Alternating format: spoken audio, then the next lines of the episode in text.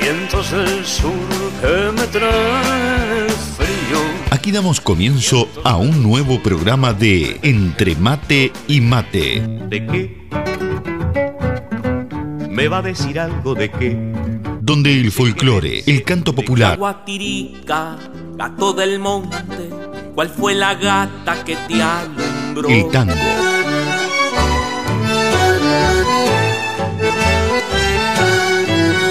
la murga y el candombe dicen presente. Entre Mate y Mate.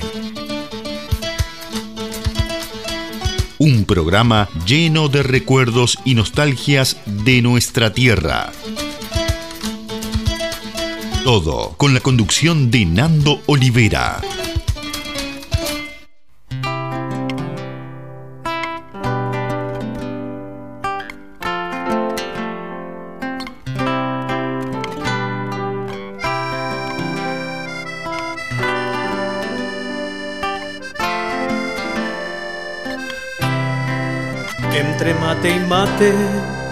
Vamos compartiendo nuestras alegrías, nuestra realidad. Entre mate y mate nos sentimos cerca, aunque estemos lejos. Distinto punto cardinal. Y así plasmar pacto de amistad, ser uno en el ritual de compartir. Y así plasmar nuestro pacto de amistad, ser uno en el ritual de compartir.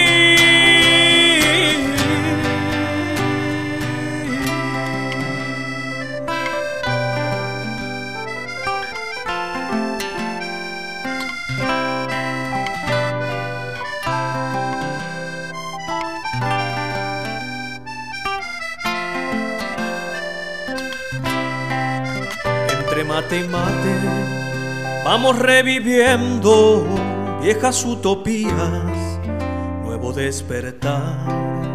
Entre mate y mate, paladar sediento, anhelando sueños, queriendo volar.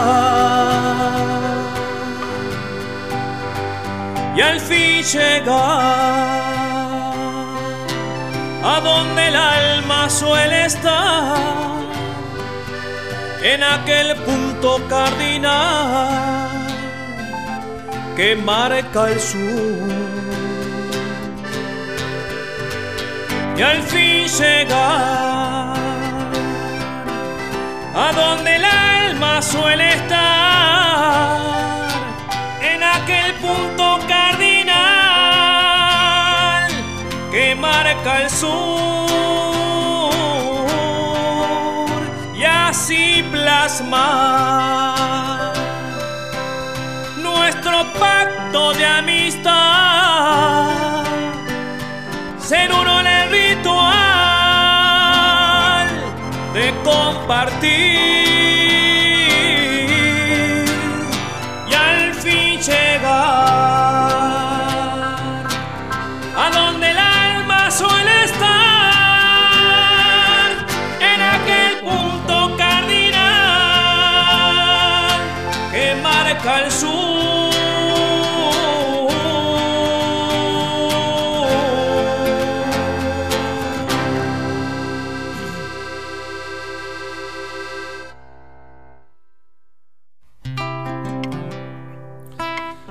Muy, pero muy buenos días, querida audiencia de Entre Mate y Mate. Bienvenidos, bienvenidas aquí a un nuevo programa de este, esta mateada dominguera que hacemos domingo a domingo aquí en La Charrúa. Bienvenida familia matera de los domingos. ¿Cómo anda mi gente linda? Espero que estén teniendo un, un bonito fin de semana, un, que hayan comenzado su domingo también de la mejor manera. Y bueno, aquí estamos para acompañarlos dos horas y media con la mejor música folclórica, típica, carnavalera del Río de la Plata. Así que bueno, hoy tenemos un gran, gran programa para compartir juntos. Como les decía, con buena música. Vamos a tener también una, una nota central, más o menos en una horita por ahí. Vamos a estar charlando con Pablo Daniel Martínez, autor del el libro Obdulio. Obdulio son los padres, ¿eh? que nos va a contar sobre todo este, este, este libro que acaba de editar ahí. Este, y bueno, vamos a estar charlando con él, que nos cuente un poquito de qué se trata. Eh, y bueno, eso vamos a tener esta mañana aquí con todos ustedes. ¿eh? Bueno, hoy mi compañero Pablito tiene que trabajar temprano, así que bueno, hoy nos no va a acompañar, pero está ahí prendido desde su casa hasta que llegue la hora de partir hacia su, su labor de los domingos. Así que bueno, un abrazo grande para Pablito, este, que hoy nos acompaña a distancia. ¿eh? Un saludo grande ahí para él. Y bueno, para toda la gente que está y estará con nosotros esta mañana, ¿eh? vamos a mandar un saludo grande para nuestra amiga Bea, prendida ahí del comienzo del programa. Buen día de Entre Mate y Mate. Y Nando, que tengas un buen programa, dice con mucha audiencia. Bueno, muchas gracias, Bea. Un, enorme abrazo, gracias por estar ahí presente como, como cada domingo ahí, ¿eh? prendida. Muchas gracias. Vamos a dar nuestra vía de comunicación aquí con el programa para que se puedan comunicar y disfrutar con nosotros este programa número 91 de este ciclo. ¿eh? Vamos rumbo a los 100, ¿eh? ya no queda nada. Se pueden comunicar con nosotros a través de nuestro WhatsApp. Ahí lo pueden hacer al 1772 475 2729. Ahí está el teléfono o el WhatsApp para que se comuniquen directamente con nosotros, ¿eh? desde cualquier parte del mundo. Eh, también lo pueden hacer a través de la vía del chat de YouTube, ahí donde estamos en vivo, en nuestro canal oficial, Radio Charrúa USA. Ahí te puedes suscribir, eh, le das a la campanita ahí para que te lleguen las notificaciones y bueno, cada vez que estamos al aire, directamente te llega la notificación para que no te pierdas nada. ¿eh? Así que bueno, los invitamos a que se suscriban al canal, por supuesto. Este, y que bueno, formen parte de esta gran familia de Radio Charrúa. Ya estamos ahí a poquitos días nomás de que comience toda la temporada 2022 en la radio. Se vienen los programas este martes. ¿eh? Atención que este martes ya arranca al fondo a la derecha ¿eh? con los amigos allá eh, desde Montevideo. Así que bueno, vamos a estar atentos. Ahí el próximo martes ya comienza el programa. Así que bueno, me imagino que todos esos nervios y este y, esas ansias previa a un debut de una nueva temporada. Así que bueno, les deseamos lo mejor para los chicos de al fondo a la derecha. El martes estaremos prendidos ahí, si Dios quiere, cuando sean las este, 16, 18 eh, horas, perdón, 18 horas, ¿verdad? 16 y 16 de acá de, de la costa este de Estados Unidos, estaremos prendidos ahí. Así que bueno, prendidos para disfrutar de ese gran programa. También comentarles que se vienen las noches románticas, vuelven, vuelve flashback, vuelve la salsa de la música eh, caribeña, estará presente también los sábados y bueno, vamos a tener un, Ahí vamos a ir dando todos los datos ahí ya cuando estén por comenzar los programas. Así que bueno, eso será más o menos eh, a partir de a mediados de marzo. ¿eh? bueno, sigue carnaval, se está estirando carnaval y cada vez se estira más. ¿eh? Estamos ahí, se suspendió la etapa del, del día de ayer. Este, hoy también va a estar medio ahí. Así que bueno, estaremos atentos ahí a ver si cómo sigue todo esto, ¿no? Este, ya hoy tendríamos que tener los conjuntos que pasarían a la liguilla para definir. Y la liguilla tendría, que estar comenzando el próximo martes. Pero bueno, no va a ser así. Este, falta la etapa ahora de hoy y de mañana. Así que bueno, este, creo que sacaron el día colchón, que es el día entre medio de la segunda rueda y la liguilla. Así que bueno, pero bueno, vamos a ver, vamos a ver cómo se desarrolla. Eh, seguramente nos queden todavía definitivamente esta semana que viene va a haber carnaval toda la semana, ¿no? Si, si el tiempo lo permite. Así que bueno, estamos por lo menos, nos queda una semana y media, unas dos semanas de carnaval todavía, ¿eh? Un carnaval que ha sido muy pero muy lluvioso este carnaval 2022. Así que bueno, muy bien, hoy tenemos hoy domingo de clásico, nada más y nada menos en nuestro país, así que bueno, hoy es un día diferente para todos los hinchas de Peñarol y de Nacional. Que bueno, eso, esas ansias con que uno se levanta un día de clásico, ¿no? Cuando está esperando que llegue la hora del partido para ver los colores de sus, de sus amores ahí este en la cancha para disputar ese partido único que hay en nuestro país y más cuando se juegan por puntos, ¿no? Este, y bueno, vamos a todo eso, vamos a estar charlando hoy. Así que bueno, vamos a, comenzar a, saludar también a nuestros amigos ahí que están presentes. Tenemos un mensaje de voz acá del amigo Sergio Bentancura, allá desde la República Argentina. Vamos a ver qué nos dice Sergio por acá. Buen día, Fernando querido y barra matera. ¿Cómo anda, Sergio? entre mate y mate. Bueno, un gran saludo para todos, desde acá, desde Argentina, de San Nicolás más precisamente, 250 kilómetros al norte de, Capital Federal, para los que conocen Buenos Aires. Bueno, hoy Tayel hace un rato partió rumbo Rosario hacia con sus hermanas, se van de, paseo, van a ir a comer afuera, van a ir al cine, así que hoy se pierde el programa y ustedes pierden un oyente. Pero está con su corazoncito. ya había puesto de temprano ya. Este, bueno, acá estamos bajo agua, un día pesado. Mañana, mañana arranca carnaval acá, los días de carnaval acá en, San Nicolás. Mañana debuta la cualquiera con, con Tobías. Bien. Y bueno, Fernando, si vos me lo permitís, voy a mandar algún, algún videíto, algún audio de, de la murga para que para que lo disfrutes ahí junto con la barra matera. Este, bueno, desde ya un gran saludo de nuevo para todos y oremos por la paz.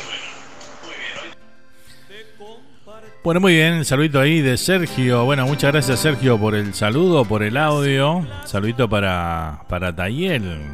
Bueno, bien merecido tiene el, que disfrute, eh, que disfrute mucho ahí con sus hermanas, que pase lindo. Así que bueno, que sea un domingo diferente para él también.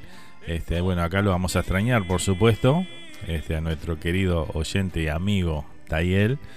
Pero bueno, este, hay que darle también para que disfrute un día, ¿no? ¿Eh? Arriba. Bueno, feriado de carnaval, exactamente, allá por el, por el Río de la Plata. Así que bueno, un saludo grande para, para todos. Feliz carnaval, una vez más, podemos decir.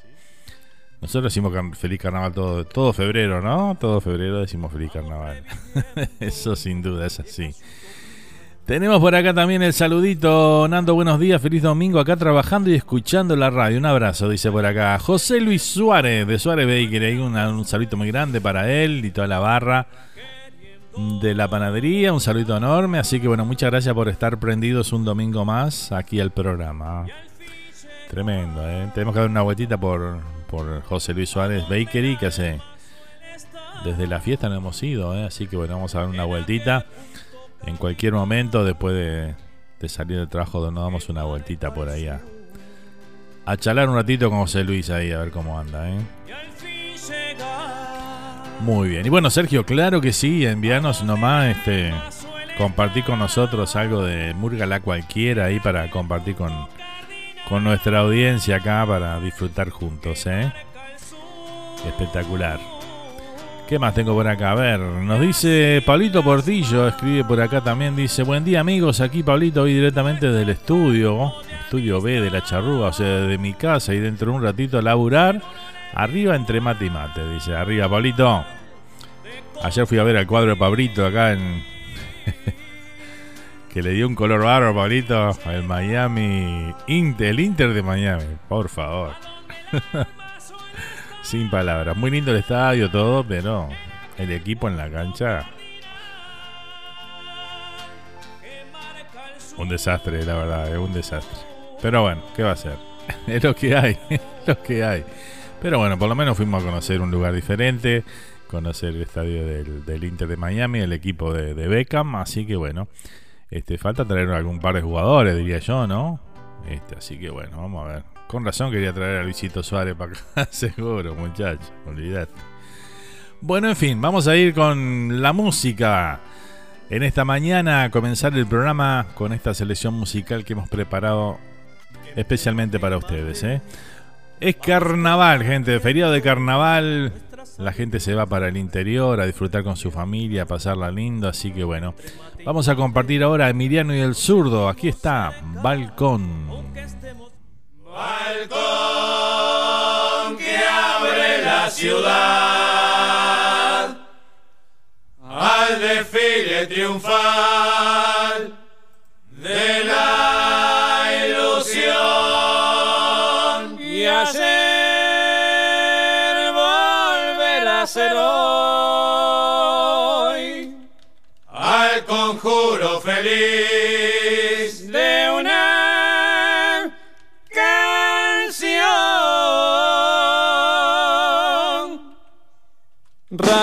De mandolina abre el desfile triunfal. Vienen granata y collazo haciendo su carnaval. Honrean al 69 la voz por su rival y agita sus estandartes la Marina Nacional. El ayer, el malbón, serenatas al pie de un balcón.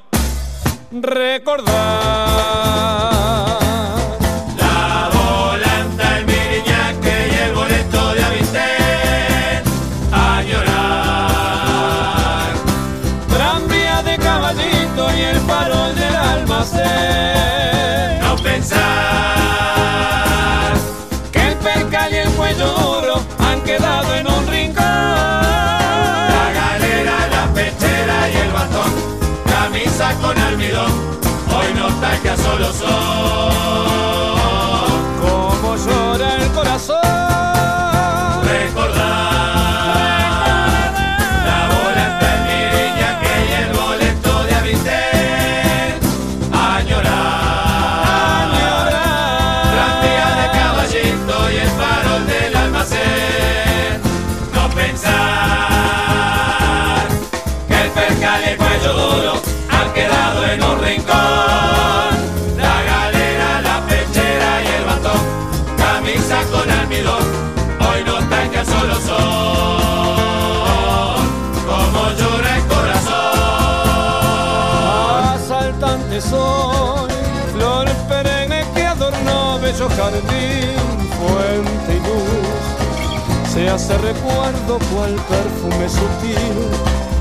vida del ayer, otoñales hojas del pálido gris que blanqueó nuestras sienes con su plata senil, surgiendo desde el fondo del alma, es una estampa que se grabó sin ser.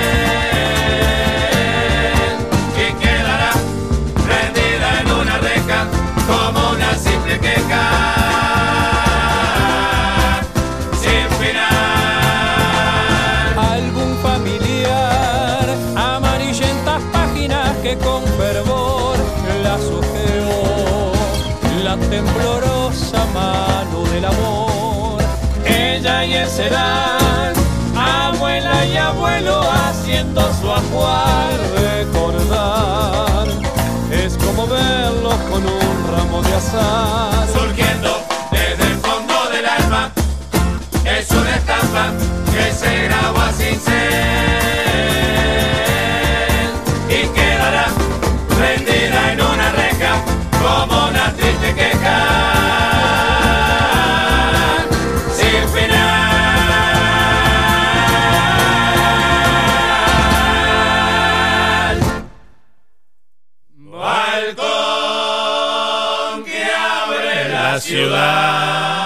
Ahí tenemos Emiliano y el zurdo. Sonando con el tema Balcón. Tremendo tema, ¿eh? Qué recuerdo todos estos. Este pegado de, clásicos murgueros, ¿no? Vamos a saludar a la señora Graciela Gallego, que está por ahí presente. ¿Cómo estás, Graciela? Bienvenida. ¿eh? Muchas gracias por acompañarnos en esta mañana. También voy a mandar un saludito grande para New Jersey, para mi mamá, por allá por Pampton Lakes. Presente también esta mañana. ¿eh? Un saludo grande para, para mi mamá. ¿eh? Gracias por estar, como siempre, como cada domingo. Dice Pablito Portillo acá, aguante el Inter, dice, pero de Italia, dice. Porque con Higuaín no llegamos ni a la 95, dice por acá. ¿eh? Bueno, Higuaín es dentro, dentro de todo es lo mejorcito que tiene. Higuaín y Campana, el número 9, que estuve mirando ahí, ese ecuatoriano, es lo mejorcito. Lo demás, sí, tan, son para. Y eso que está a una cuadra, dice por acá, una cuadra por la cercanía del estadio, ¿no? Explicarle el chiste a la audiencia desde hoy, Orlando City nomás, dice por acá. ¿eh? ¿Ya te vendiste? Así nomás te vendés, pero. Sos fácil, ¿eh? Sos fácil, muchacho, ¿eh? Hacete hincha del New York Red una cosa así, muchacho. Un cuadro con. con garra. En Los Ángeles, esos son cuadros. Bueno, muy bien. Seguimos compartiendo por acá esta mañana toda música, toda comunicación. Arrancamos con todo. ¿eh? Acá tenemos un mensaje del amigo Mario Alves que nos envía un mensaje de audio desde... A ver, ¿dónde está Mario hoy? Ayer estaba haciendo torta frita Mario. ¿eh? Y aprontando el mate para hoy. Así que bueno, a ver qué nos dice. Hola Fernando, ¿qué tal? Muy buenos días. ¿Cómo está Mario? De mate y mate. Aquí escuchando, son las 9 y 16 minutos aquí en Easton, Pensilvania. Easton. Eh, deseando que tengas un excelente programa. Muchas gracias. Dentro que está frío, amaneció con un sol hermoso, un cielo bien despejado. Estaba escuchando a Sergio Bentancor eh, rogar por la paz. Qué bueno que es eso. Eh, lástima que con solo palabras no se puede. Lo que muchos grandes quieren abarcar Mm, matando unos, entre otros, millones de dólares gastados en armamento y matando gente mientras millones de personas pasan hambre y a ellos no les importa.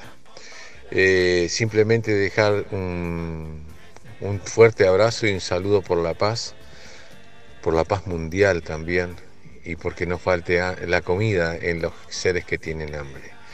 Eh, y hablando de carnaval, me estaba acordando de un viejo refrán que, que se decía en Uruguay, no sé si alguno lo conoce, tiene que haberlo conocido, y que el refrán decía así, bien cortito, si papá mono te dice que es carnaval, agarra el pomo y entra a mojar. Muy buenos días, y aquí estoy mateando al sol dentro de un auto, disfrutando el comienzo del programa y seguiré escuchando a lo largo de él mismo. Adelante, estudio de Entre Mate y Mate, desde aquí, desde el norte de Norteamérica, y deseando que tengan un feliz fin de semana y una muy buena semana laboral y salud para todos. Muy buenos días y será hasta luego. Qué grande, Mario. ¿eh? Un abrazo grande para vos. Me sumo a tus palabras ahí, ¿eh? Sin lugar a dudas, ¿eh? Que así debe ser. Ojalá así sea, mejor dicho. Este, sí, el, claro, el clásico, este, el clásico dicho de carnaval, ¿no? O el otro que decía, si yo te digo que es carnaval, vos apretás el pomo. es como es como un decir que quería decir, bueno, si yo te lo digo, es posta, ¿no? Es, es verdad. Es así, ¿eh? Muy bien, ¿qué más tengo por acá? Vamos a saludar a mi amiga Natalia, ya desde Montevideo, Uruguay, que está con su mamá Marta prendida esta mañana junto a nosotros, ¿eh? Qué raro, un domingo a la mañana, Nati, con su mamá, este, oyente de, de los programas de Flashback y de Noches Románticas, ¿eh? Bueno, bienvenidas aquí a Entre Mate y Mate. Te estamos escuchando nada porque te extrañamos, dice por acá. Bueno, muchas gracias. ¿eh? Yo también las extraño a toda mi audiencia de, las románticas y, de flashback, claro que sí. Ya prontito nos vamos a estar reencontrando, ¿eh? Con esos programas ahí, con todos ustedes también, claro que sí.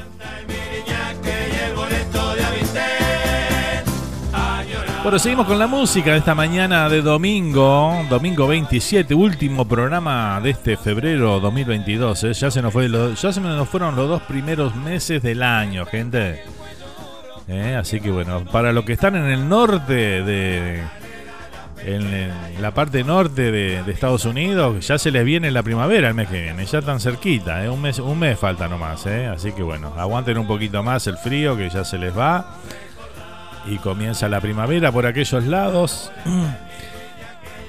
En el hemisferio sur están dejando el verano lentamente, ¿no? Muy lluvioso en el Río de la Plata, por lo menos muy lluvioso este verano, ¿no? Estuvieron por allá, después de tener unos calores insoportables. ¿Vieron? A esos días que estaba hacía calor, estaban rezando ahí que lloviera, que viniera un poquito de fresco, no sé qué. Bueno, después tuvieron lluvia para lluvia para todo el mes y más, ¿eh? Así que bueno, es así, ¿eh? Así que hay que tener cuidado con lo que uno desea, ¿eh? Hay que tener cuidado. bueno, muy bien, vamos con la música de Pablito Estramín esta mañana que no puede faltar, por supuesto. Vamos a compartir hoy un tema y bueno, se lo voy a dedicar a todos mis amigos de la charrúa, ¿eh? Esto que se llama Decir Amigo.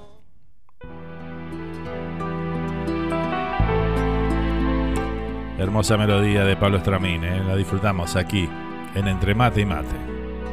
Decir amigo es decir juegos, escuela, calle y niñez, gorriones presos de un mismo viento, tras un olor de mujer Decir amigo es decir vino, guitarra, trago y canción, furcias y broncas y en los tres pinos una novia para los dos. Decir amigo me trae del barrio luz de domingo deja en los labios gusto a mis telas y a natillas con canela.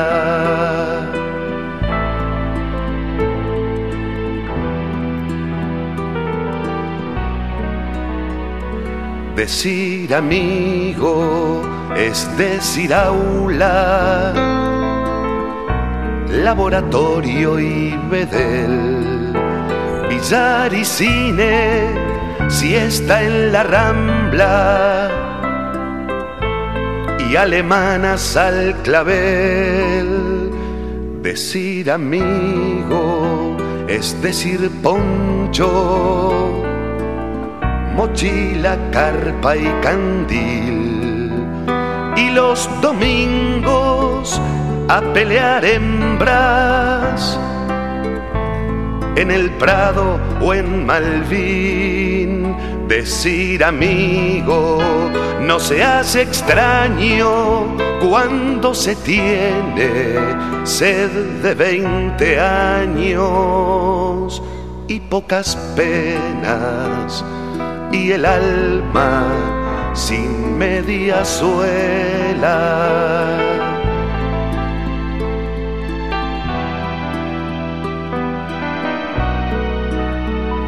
Decir amigo es decir lejos. Y antes fue decir adiós. Y ayer y siempre lo tuyo nuestro. Y lo mío de los dos. Decir amigo se me figura que decir amigo es decir, ternura. Dios y mi canto saben a quién nombro tanto.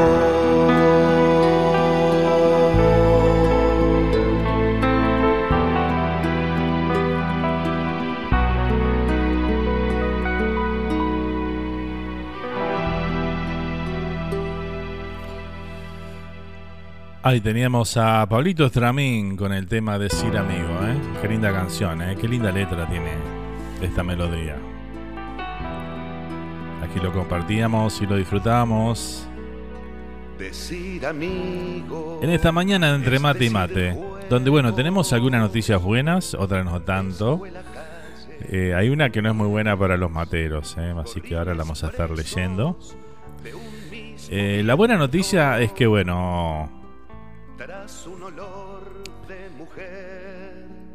Decir amigo es decir La buena noticia es que, bueno, Ucrania y, y Rusia han, han confirmado que, que, bueno, que van a sentarse a negociar en la frontera de, con lo que está pasando en la frontera ahí, ¿no? De,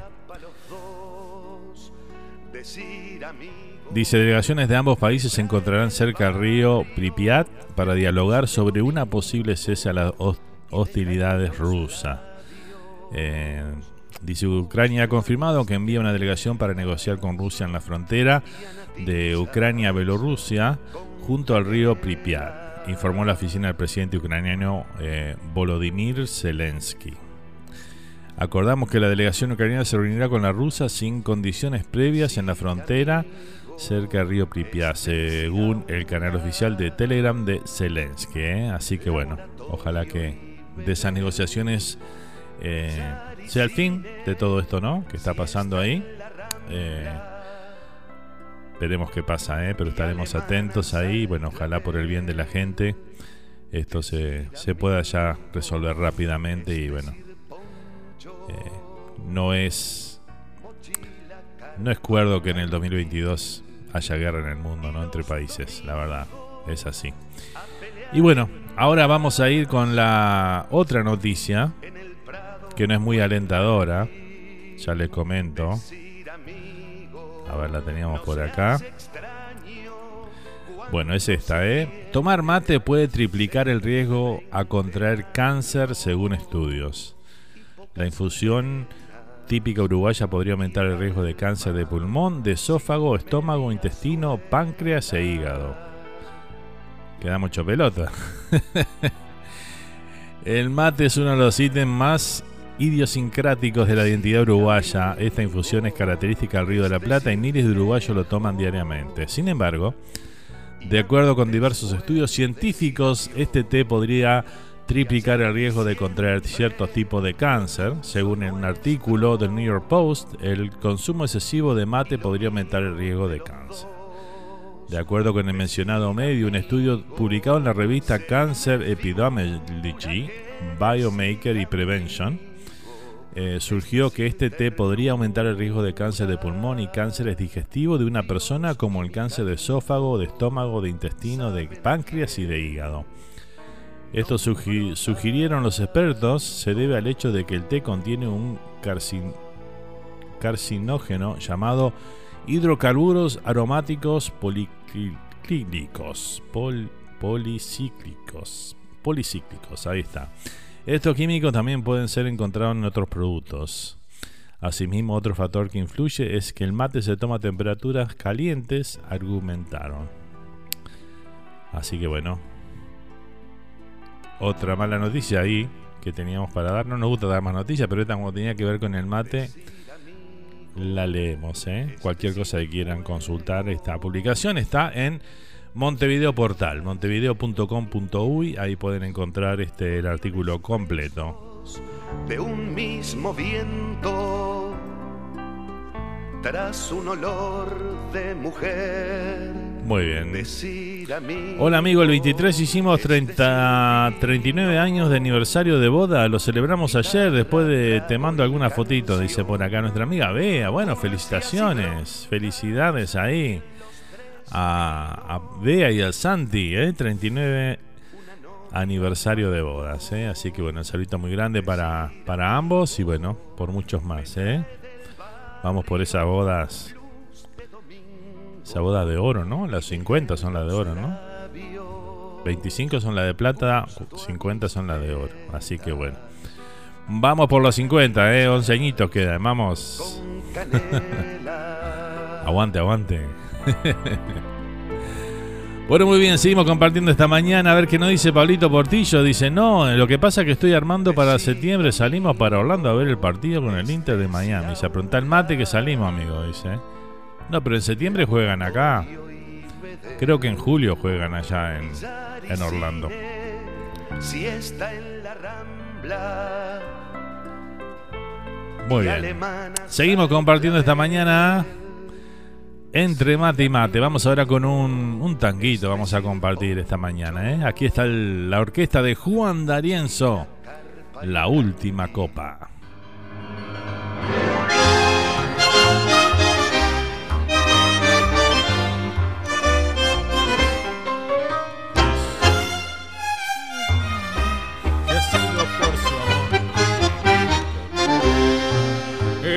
Amigo nomás Eche y llene hasta el borde la copa de champán. Que esta noche de farra y alegría, el dolor que hay en mi alma quiero ahogar. Es la última farra de mi vida, de mi vida, muchachos, ¿qué será? Mejor dicho, si hay detrás de aquella que no supo mi amor nunca apreciar yo la quise muchachos y la quiero y jamás yo la podré olvidar. Hoy me emborracho por ella y ella quién sabe qué hará. Echemos más ampar que todo mi dolor bebiéndole de hogar y si la ven amigos díganle que ha sido por su amor que mi vida ya se fue.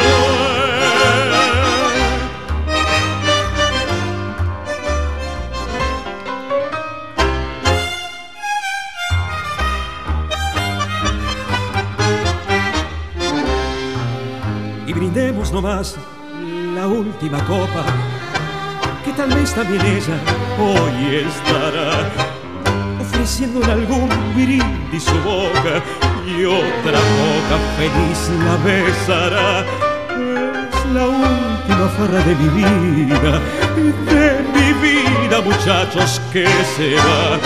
Mejor dicho, si hay detrás de aquella que no supo mi amor nunca apreciar.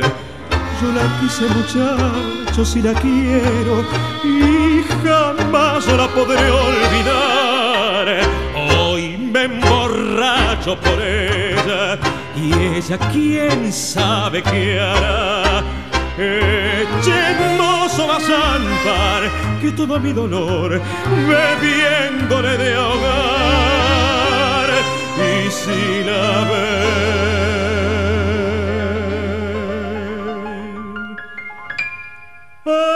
amigos digan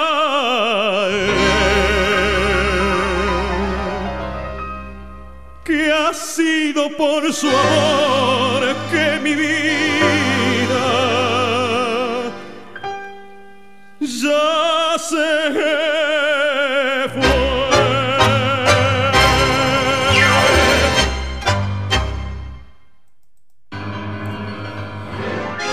Ahí teníamos a la última copa de Juan D'Arienzo y su orquesta ahí sonando en esta mañana entre mate y mate.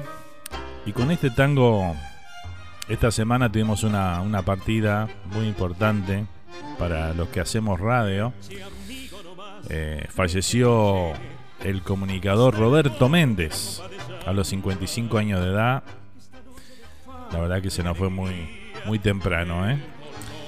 Eh, fue el que por más de una década fue el conductor de los programas Aquí está su disco y Tangos a media luz de Radio Monte Carlo a 9.30 M. Así que bueno, mandamos un, un abrazo grande a toda su familia, a todos sus amigos, a todos los, colegas de, de Radio Monte Carlo ahí, este, una gran pérdida para la radiofusión uruguaya, ¿eh? sin lugar a dudas.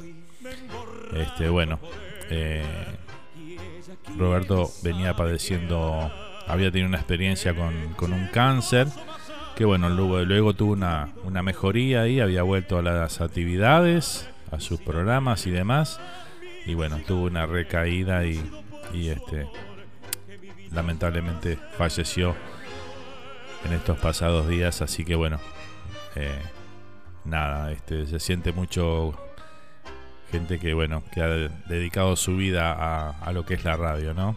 Una voz inconfundible de unos programas este, clásicos, ¿no? De, de la de la radiofusión uruguaya como lo eran los tangos a media luz y ni que hablar, aquí está su disco. La besará, es la última farra de mi vida, de mi vida, muchachos, que se va. Mejor dicho, si ha ido tras de aquella. Muy bien. Seguimos entonces compartiendo esta mañana a toda música, a toda comunicación. Aquí estamos en Entre Mate y Mate. En un ratito se nos viene la nota con el amigo Pablo Daniel Martínez, autor del libro Obdulio.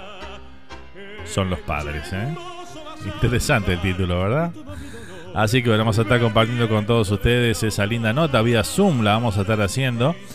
La semana que viene estamos pactando una nota también para compartir con todos ustedes el próximo programa, así que bueno, estén atentos por ahí. En la semana lo vamos a estar anunciando. Seguimos con la música, vamos a escuchar algo de Mercedes Sosa, la negra ahora, en este caso la canción justamente se llama Canción con Todos, ¿eh? un canto a Latinoamérica, esta, esta maravilla de tema que vamos a disfrutar a continuación. ¿eh? Aquí está, Canción con Todos, este himno latinoamericano.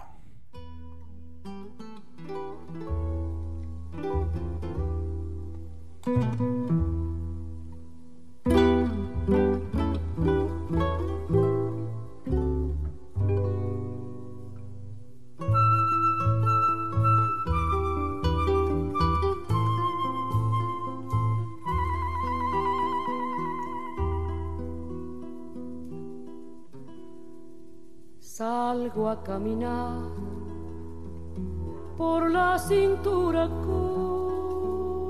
cósmica del sur. Piso en la región más vegetal del viento y de la luz. Siento al caminar toda la piel de América en mi piel y anda en mi sangre un río que libera en mi voz su caudal. Sol de Alto Perú, rostro Bolivia estaño y soledad, un verde Brasil besa mi Chile cobre y mineral, estuvo desde el sur hacia la entraña América y total, pura raíz de un grito destinado a crecer y a estallar.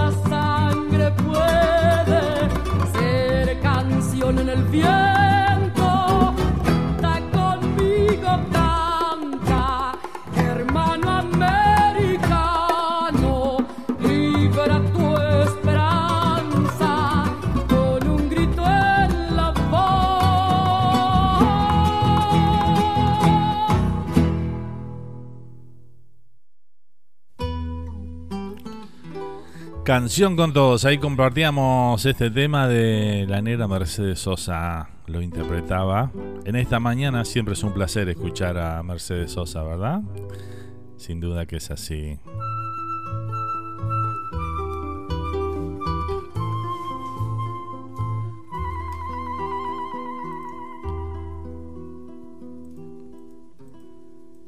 Salgo a caminar. Muy bien, seguimos compartiendo esta mañana a toda música, a toda comunicación. Acá vamos a saludar al amigo Carlos desde Mendoza, República Argentina. Está prendido con nosotros esta mañana. Y dice por acá, tomando un amarillito, Nando, como a vos te gusta. ¿eh? Bueno, está bueno para tomar un amarillito hoy. Yo creo que voy a tomar alguno hoy después del programa. ¿eh? tomar un amarillito ahí, un tecito con hielo. Claro que sí. Bueno, salud, amigo. Que disfrute de... Y acá la patrona cocinando, dice una pasta casera. ¡Bah! ¡Qué espectacular! Todo completito ahí la cosa, ¿eh? Qué rico.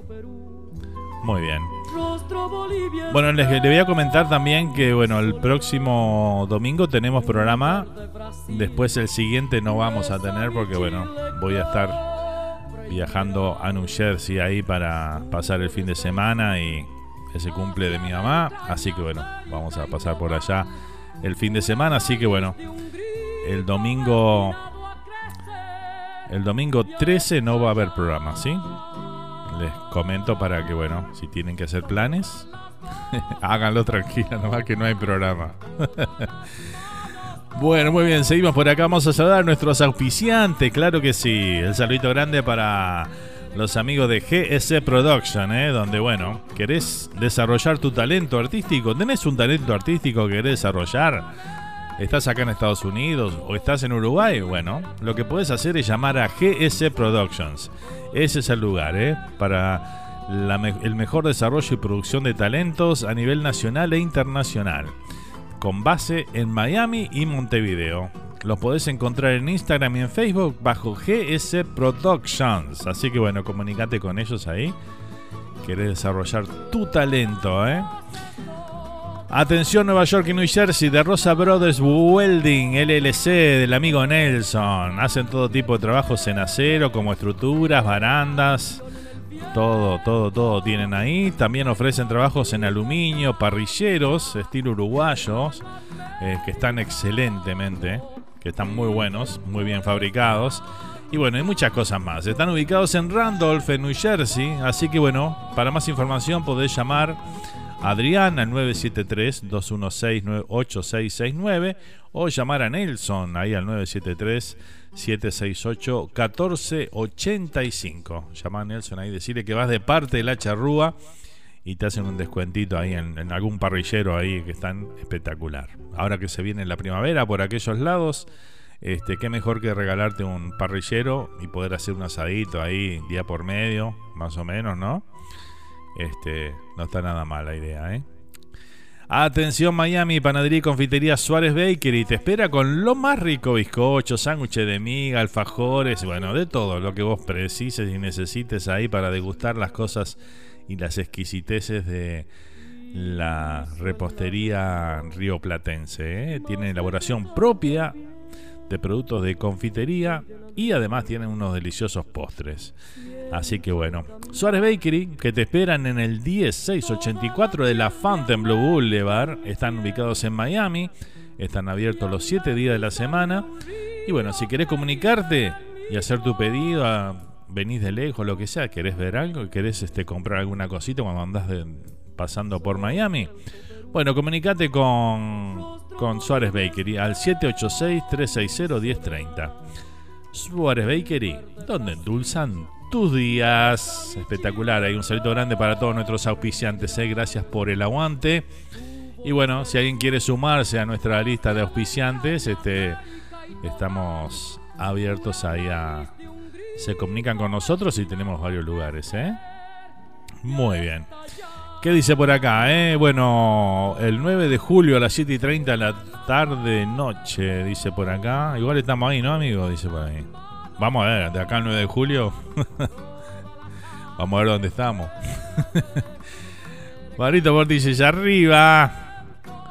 Buen, vea, buena mañana para ti. Dice yo aquí en 12 minutos a laburar, ¿eh? Bueno, Pablito, buena jornada en el laburo hoy, ¿eh? Vamos arriba. ¿Qué más tengo por acá? A ver qué nos dicen, que nos comentan. Tenemos al amigo Luis, también presente desde Rosario, República Argentina. saludito grande para Luis, que nos escucha Rosarino, él, ahí prendido eh, esta mañana. Mate de por medio, acompañándolos, dice, en esta, en esta entre mate y mate. Muy bien, muchas gracias por estar ahí presente. ¿eh? ¿A qué hora es el clásico, Nando? A las 17 horas de Uruguay es el clásico, ¿eh? Así que bueno, me imagino en la previa son como dos horas antes, así que se pueden conectar ahí. Pero a las 17 horas comienza el partido Hora de Uruguay en el campeón del siglo esta, esta tarde. ¿eh? Así que bueno.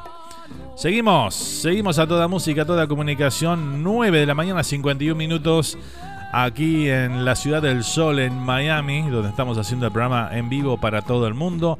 77 grados Fahrenheit la temperatura en este momento. Vamos con el, algo de candombe. Vamos a escuchar la trup candombera. Aquí se goza, ¿eh? Y bueno, aquí lo disfrutamos, aquí lo gozamos en la charrúa.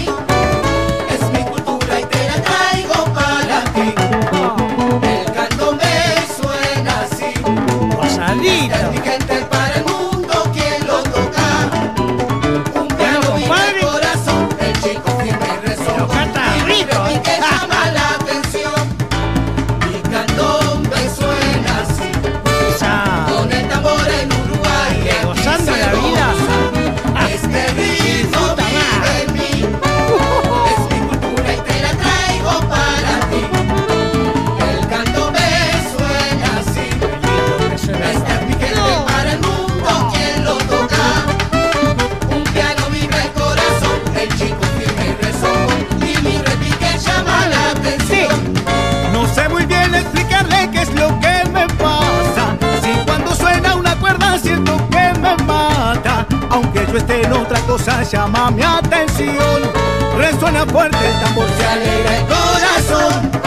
Y se me mueve la pierna y el hombro acompaña. Me nace alguna sonrisa y los problemas ya no están. Porque si bailas y ríes, la vida te. Se va este ritmo en el alma y es original. Mi cantón me suena así.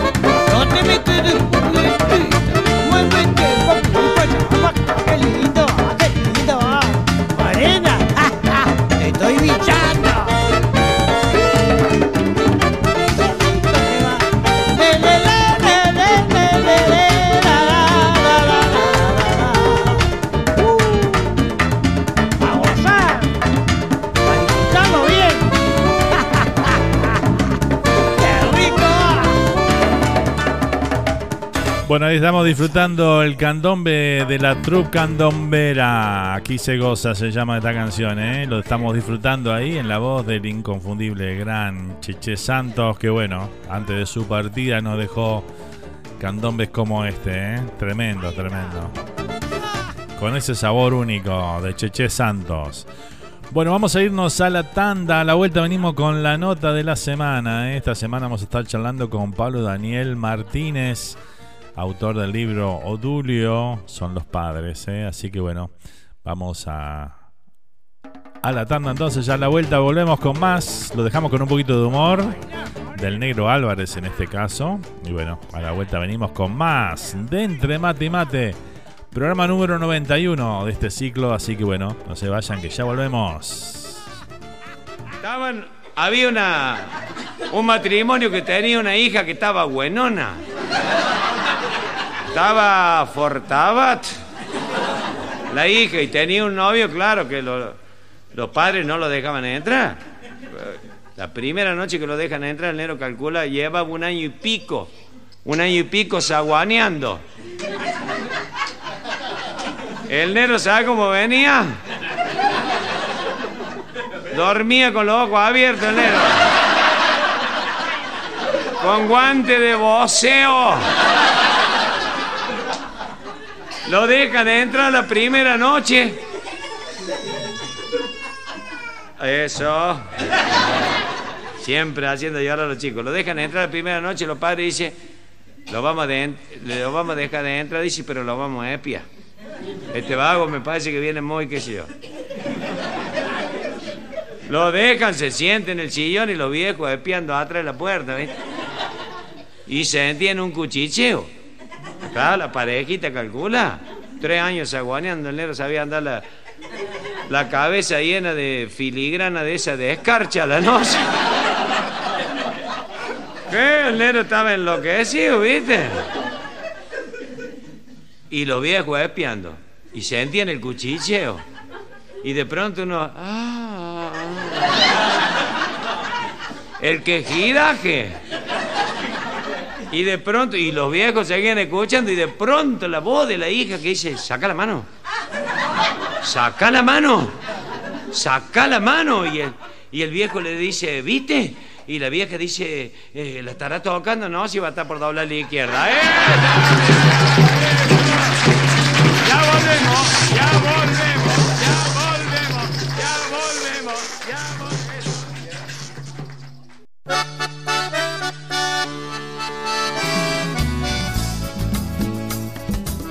Ya estamos de vuelta para seguir disfrutando de la mejor música rioplatense. Entre mate y mate por Radio Charrúa. Odulio, esta se la debía, patrón, por todas esas alegrías que me ha brindado en mi vida. Y también para ese pimpollo que está siempre a su lado, que es Doña Cata. Para usted va esto, patrón.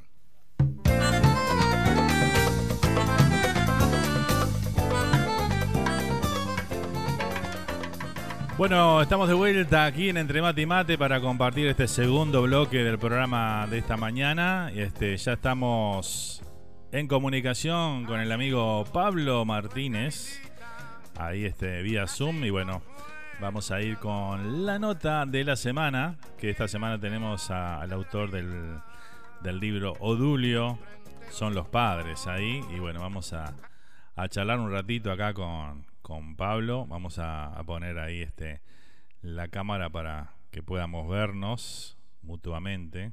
Vamos a ver un poquito por acá. Estamos, esta es la segunda semana que usamos el Zoom, así que bueno, vamos a ver cómo sale esto. ¿Cómo anda Pablo? ¿Todo bien? Bienvenido aquí a Entre Mate y Mate. ¿Cómo anda Fernando? Buenos días para vos. Y se ve impecable, ya te digo que bien de bien.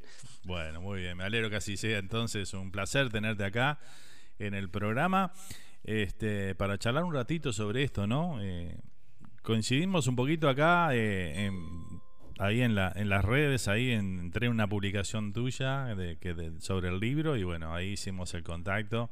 Me pareció muy interesante este, esta publicación. Y bueno, contanos un poquito de vos. Vamos a empezar por ahí. ¿Qué te parece? Sí, cómo no. bueno, yo vivo hace, aquí en Estados Unidos, por cierto, también estoy como vos, este, lejos del país desde 2015. Eh, soy arquitecto, vivo aquí con mi familia en el estado de Virginia, en la zona metropolitana de, Washington, D.C. Y bueno, además de, de, las tareas propias de trabajo, el fútbol ha sido una, una de las pasiones que, que ha atravesado toda, toda mi vida y además de haber pateado alguna pelota en algún momento, bueno, eh, también en, eh, en, algún momento también se me ocurrió eh, pasar el tiempo con el fútbol también escribiendo, descubriendo esa parte que, de la escritura que, que, me empezó a gustar.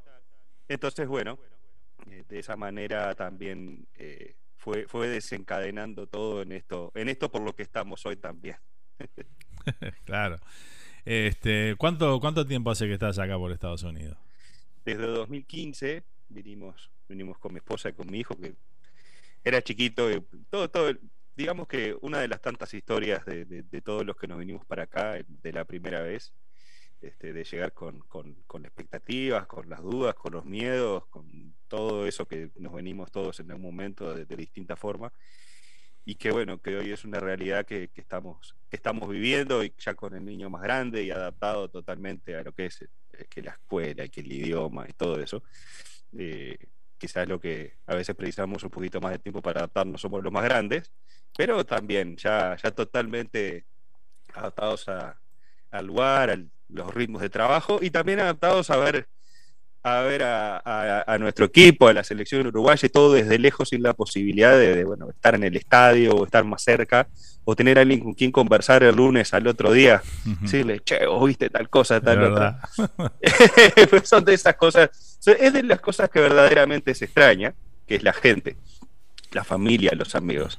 Todo lo demás uno puede, puede conseguir la forma de adaptarse. Pero bueno, en esta aventura seguimos por aquí. Espectacular, ¿eh? es verdad, todo más o menos, con, viste que con cualquier uruguayo que hables, este, siempre extrañamos las mismas cosas, ¿no? Este, y, las cosas más simples, ¿no? las más insignificantes, quizá cuando estamos en Uruguay, son las que extrañamos cuando estamos lejos. Sí, y a veces uno le pasa que después, cuando está lejos y, y habla con los amigos o con con conocidos o lo que sea, y se pregunta, che, no se juntaron este fin de semana a pasear. No, lo que pasa es que fulano se mudó a Ciudad de la Costa, ahora está muy lejos, y vos te querés matar. Yo también me mudé a Ciudad de la Costa, ahí vivía cuando, bueno, cuando empecé a, con quien mi esposa empezamos a convivir allá en 2007. Y, me acuerdo que era una lucha de llevar gente, es una hora de boteo, media hora, dependiendo en qué vayas. Y, bueno, son de esas cosas que uno cuando está lejos después se da cuenta, cuando lo ve con otro punto de vista, que es una de las cosas que te ayuda a veces, vivir en otro lado, tener otro punto de vista y bueno, a los amigos nunca les cae mal, es otro punto de vista y listo, se respeta, a otros capaz les cae de otra manera, pero eh, son esas cosas que también uno se, tiene que adaptar, a decir, bueno, no se juntaron porque están lejos, todo bien, no hay problema, a mí me encantaría estar con ustedes, pero capaz cuando estaba allá tampoco me juntaba porque estabas lejos. Claro, claro, es lo que pasa. Bueno, este, comencé a leer tu libro, este, obviamente no, no tuve tiempo todavía de leerlo todo, pero muy interesante, este, cómo comenzás este, hablando sobre cómo esto es un, como un tipo recopilado, ¿no? Contanos un poquito eso de eh, que vos ibas este, anotando todo lo que las experiencias que ibas teniendo, ¿no? Con, de hace un buen tiempo atrás. Mira, eh, eh, yo cuando empecé a escribir en realidad, escribir y hacerlo público, porque uno puede escribir cosas y, y, no compartirlo. Escribir y hacerlo público, yo soy, como te decía, soy arquitecto y empecé a escribir sobre arquitectura tenía un, tengo, sigue vigente un blog que se llama 30 grados, y allí lo que hacía era escribir sobre cosas de Montevideo, arquitectura, arquitectos, qué sé yo, pero trataba de darle una... hablar con un lenguaje, no un lenguaje de revista de arquitectura, sino para todo el mundo, para todos. Que a veces uno cuando está en la facultad se habla de una manera, se intenta hablar de una manera, no sé, técnica, qué sé yo, y a veces las cosas son más sencillas que esas. Y y a partir de ahí como que empecé con la gimnasia de la escritura y, apareció el fútbol y después del Mundial de Sudáfrica en realidad me vi tentado a, empezar a seguir las peripecias de la selección uruguaya. ese fue el, el puntapié inicial de empezar a escribir sobre el fútbol. También sobre mi querido Peñarol, escribí también alguna cosa, qué sé yo, todo a través de Facebook. Digamos que para los amigos y la gente que conocía o más o menos tenía de contacto ahí. Y a partir de 2015 decidí abrir una, la web para, para, para Obdulio son los padres, que ese fue el título con el que me decidí iniciar el, el camino para definitivamente hablar de, de, la selección, seguir los partidos y no importa dónde jugaran y fecha FIFA, Melba, Copa Melba, lo que fuera, no importa, ahí estaba. Y en 2018, antes del Mundial de Rusia, se me ocurrió ya abrir la web directamente y, y después del Mundial dije, escribir una vez cada tres meses, que cuando juega la selección uruguaya me parece un poco, poco, poco. Claro. y, y, comencé a intercalar cosas porque siempre me llamó la atención eh, qué pasó antes de Maracaná. Todos, para mí, Maracaná es, el, es lo mejor y lo peor que le pasó al fútbol uruguayo en su historia. Eh, lo mejor obvio, es obvio, digo, saliste campeón del mundo contra el local, contra 200.000 personas, contra, hasta con un empate en contra, no te servía nada, era ganar o volverte a tu casa con, con el segundo puesto. Y obviamente eso es lo mejor que puedo poder, la, la, final más, más particular de la historia de los mundiales, la única que con empatar eras campeón. Y, y también me parece que es lo peor que le pasó a, a Uruguay, porque a partir de ahí como que todo se comparó con eso y fue tan fuerte lo que sucedió ahí que, bueno, y también cómo se contó. Eh, me parece que, a, mi modesto entender, la forma en como se contó después la fi esa final, uno tiene, hay audios de la final, no hay imágenes, no se puede ver el partido, pero hay audios y hay crónicas que uno puede ver, leer y están las, las palabras de los propios protagonistas que contaban que Uruguay no ganó colgado el travesaño, sacó dos contragolpes y, y matamos a patadas a los brasileños. Claro. Porque éramos más guapos, éramos más hombres, qué sé yo. Ganó jugando al fútbol. Y, y en un estilo que era muy diferente, poniéndolo en el contexto de la historia de, de, del fútbol, en definitiva, cómo se jugaba en aquella época, que era muy diferente al que hoy asociamos como el estilo del fútbol uruguayo. Entonces, alimentado por ese, por ese disparador, el de la final de Maracaná, que había antes, me decidí a, a hurgar sobre cómo era el estilo del fútbol uruguayo antes de Maracaná e incluso en el Mundial del 50. ¿A qué se jugaba? ¿Cuándo, ¿Cuándo empezó a haber un estilo en particular? ¿A qué jugaban los olímpicos, por ejemplo? Eh, ¿También le pegaban de punte para arriba y a los europeos le ganaban a los pechazos o, o jugaban de una manera muy diferente?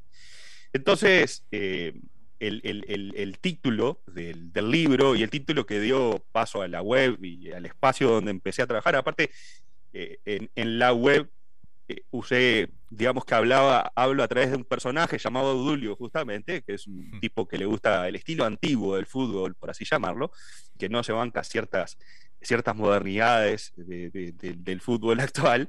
Y digamos que escondido atrás de ese personaje me di alguna licencia para decir algún disparate también. Este, de ponerle un poco un tono, un tono de humorístico, pretendidamente humorístico. Y bueno, y, en, y empecé a, conocer sobre los orígenes del fútbol uruguayo, más allá de lo que uno pudiera saber, empecé a investigar, a, a, ver sobre documentos, hay mucha bibliografía, si uno entra a la página de la Biblioteca Nacional se puede encontrar con viejos diarios, con los reportes de los partidos de las primeras épocas, las visitas de los equipos ingleses, eh, extranjeros también, donde uno puede ver cómo se vivía el fútbol y qué... Y qué y qué dimensión se le daba, que al principio era muy poco, obviamente, un deporte que estaban haciendo. Claro.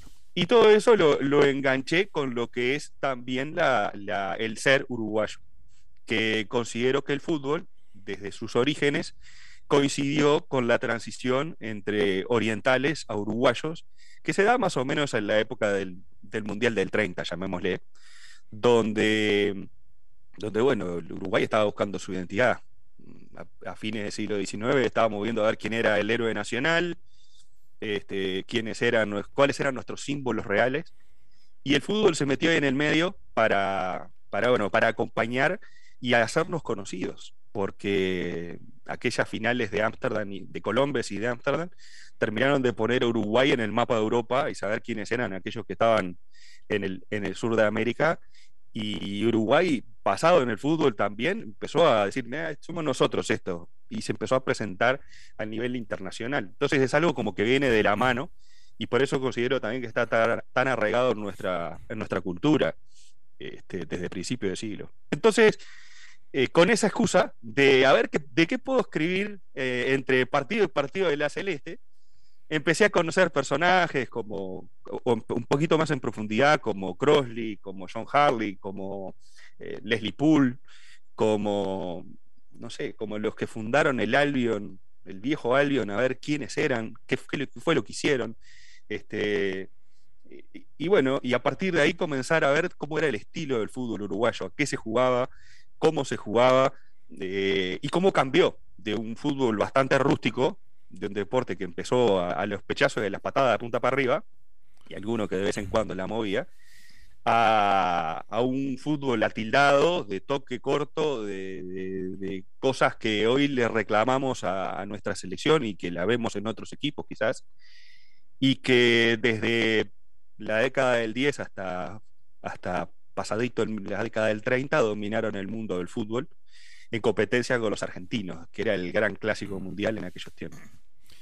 Claro, y, eh, y se decía que el, argentino era más, más técnico, ¿no? Este, y que nosotros éramos más aguerridos en esa época, ¿no? Yo, ¿Qué descubriste con eso? Viste que depende de quién la cuente la historia, porque sí, al principio los argentinos nos, sacaron una gran ventaja. A principio de siglo eh, se jugaba la Copa Lipton y la Copa Newton, dos copas internacionales previas a la, la Copa América, que después se extendieron hasta los años 30 que incluso la última versión de la Copa Lipton se jugó en el 92, creo, en el Estadio Centenario. Eh, Argentina venía con un invicto del Coco Basile, que yo pataron 0 a 0, y siempre que empataba, el, visitante se le llevaba la Copa. Así que el último campeón fue Argentina. De hecho, son los que ganaron más veces la, Copa Nipton y la otra, la, Newton. Y, al principio sí, la ventaja era muy grande, hasta que aparecen eh, ciertos personajes que, no son ingleses justamente, son escoceses. Aparece un jugador escocés llamado John Harley, que jugaba en, Ferrocarril Oeste de Argentina, y llega en 1908 a Uruguay a jugar en Peñarol. Eh, en realidad hubo un partido de Peñarol eh, contra Ferrocarril Oeste en Argentina, lo vieron y los dirigentes de la empresa de Ferrocarril dijeron, este señor tiene que venir a jugar a Uruguay. Y para eso le ofrecieron un trabajo en Uruguay. Harley viajó a Uruguay, de hecho murió en Uruguay en los años 60, eh, se quedó para toda la vida, y él fue, digamos, el disparador del estilo del fútbol uruguayo, que es, es el cortita y al pie, que es el subtítulo del libro, que fue el estilo que dominó en Uruguay. Yo veo imágenes del Mundial del 62, del 66 de Uruguay. Uruguay jugaba así, jugaba a los toques, a... Sí había garras, sí metían como locos y se iban para adelante, pero habían otras cosas dentro de la cancha que era lo que te hacía llegar algo enfrente y mandarla a guardar, que, era el estilo y la forma del fútbol uruguayo. Entonces, John Harley, Leonard Crossley, que era un arquero que, en lugar de, agarrarle a las piñas a la pelota y pegarle de punta para arriba, le embolsaba, salía jugando. Esos tipos empezaron a enseñar, fueron los maestros del fútbol uruguayo del, del estilo.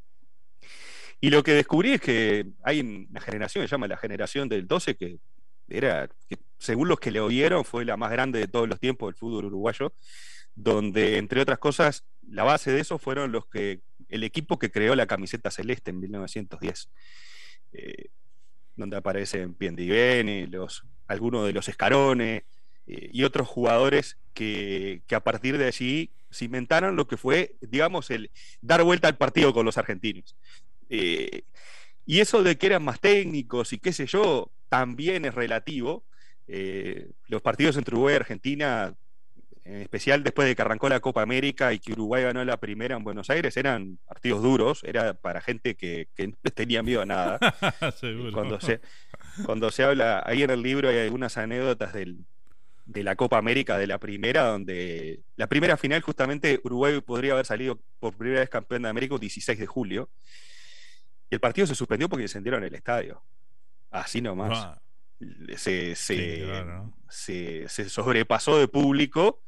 Eh, hubo invasión, antes la gente se sentaba al borde de la cancha casi a ver los partidos. Y esa invasión hizo que los jugadores se fueran a la cancha y la gente de caliente nomás rompió todo, incendió todo. Vos decís, se hace eso ahora y es un escándalo mundial. Bueno, en 1916 ya pasaba. Y al otro día se jugó en otra cancha, porque esa ya era imposible jugar y Uruguay empata el partido y sale campeón. y bueno, la cuestión es que cuando vos, cuando vos empezás a repasar, empieza Uruguay a dar vuelta a la tortilla. Y digamos que eso de que los uruguayos, el, viejo dicho ataca Argentina, gol de Uruguay, aparece en la época de en las Olimpiadas de Ámsterdam, donde, donde Uruguay ya tenía un equipo consolidado y Argentina, eh, cuando llegan esos Juegos Olímpicos, fue decidida a demostrar que el fútbol argentino era el mejor del mundo. Eh, cuando Uruguay sale campeón en Colombes en el 24, en Argentina se titula Triunfo del fútbol rioplatense. Eh, ¿Por qué? Porque bueno, ellos decían que Uruguay había ganado porque ellos no habían estado, hablando así mal y pronto. Y claro, cuando llegaron al 28, imagínate cuatro años dándose manija. Claro. Este, porque aparte hubo partidos en el medio como, como los festejos justamente de los Juegos Olímpicos. Uruguay y Argentina jugaron, yo creo que el, desarrollo justamente del fútbol uruguayo gracias a que tuvimos Argentina al, lado y viceversa. Jugaban todos los días prácticamente, ¿no? muy seguido No hay, no hay dos países en el mundo que hayan intercambiado, pero por lo menos en América, que hayan intercambiado tanto y lejos de los ingleses, porque los ingleses eran muy celosos de cómo se jugaba el fútbol. Y ellos llegaban, decían, esto se juega así, esto se juega así, te dan, te dan sus, recomendaciones, y era el deporte de ellos. Y yo creo que en Uruguay y Argentina, por estar lejos, y lejos del alcance de la mirada celosa de los creadores, eh, tuvieron la posibilidad de armar un estilo propio. Uruguay y Argentina, así. Y por eso cuando volvieron a Europa en la década del 20, sorprendieron y no les ganó nadie. Arrasaron con todo lo que se les puso enfrente. Uruguay ganó los 5 o 6 partidos que jugó en Ámsterdam, en Colombes. De hecho, recibió un gol, que fue el que le hizo, el que le hizo Holanda. No acuerdo si, hubo algún otro equipo que le haya hecho un gol, pero Holanda sí le hizo un gol, fue el partido más complicado, la semifinal. La final la ganó 3 a 0 cómodo. Y claro, cuando fue, cuando vino la, la Olimpiada de los Juegos Olímpicos de Ámsterdam en el 98, fue Argentina. Y Argentina tuvo una serie o un camino donde todos los partidos fueron goleadas, algunas escandalosas, contra selecciones débiles. Y Uruguay debutó contra Holanda, que era el local, Alemania, que en aquella época eran tipos que, que, no le tenían asco a pegarle a nada que se moviera, lo que se movía se le pegaba y todo arriba de la rodilla hay una anécdota en Asasi agarrándose a las piñas con el capitán de, Alemania, que es genial, en, ese partido. Y Uruguay eh, retira a Nasasi de la cancha y lo suspende Uruguay. Yo me imagino esa gente hubiese defendido a Suárez, lo hubiese defendido mejor que lo que defendieron a Suárez en el Mundial de Brasil. Sí, y también se cuenta en el libro esas cosas que sucedieron y cómo sucedieron, cómo, cómo se desencadenaron. Y juega la semifinal con Italia. Vos imaginate ahora decirle a Uruguay que en, cuart, en, cuart, en octavo juega con Holanda, en, en, cuarto juega con Alemania, en semi con Italia y la final con Argentina. Y decimos, nosotros le llamamos a cuarto de final, tiramos cohetes, firmamos acá. Claro, sí, sí. Y en aquella época llegó Uruguay a la final con Argentina de una manera bastante diezmada. De hecho, hizo cinco cambios para ese partido este, poniendo por delante el estado físico antes que, la calidad de los jugadores. O sea, no solamente jugaban, sino tenían la valentía de decir, estos no están para jugar, que jueguen lo que está mejor. Y Uruguay le gana ese partido, sí, en realidad fueron dos partidos. El primero lo juega más con el equipo base, el segundo lo juega con muchos cambios. Y mm, porque en aquella época no había alargue, no había penales, no había nada. Si empatás, vení mañana y jugamos de nuevo.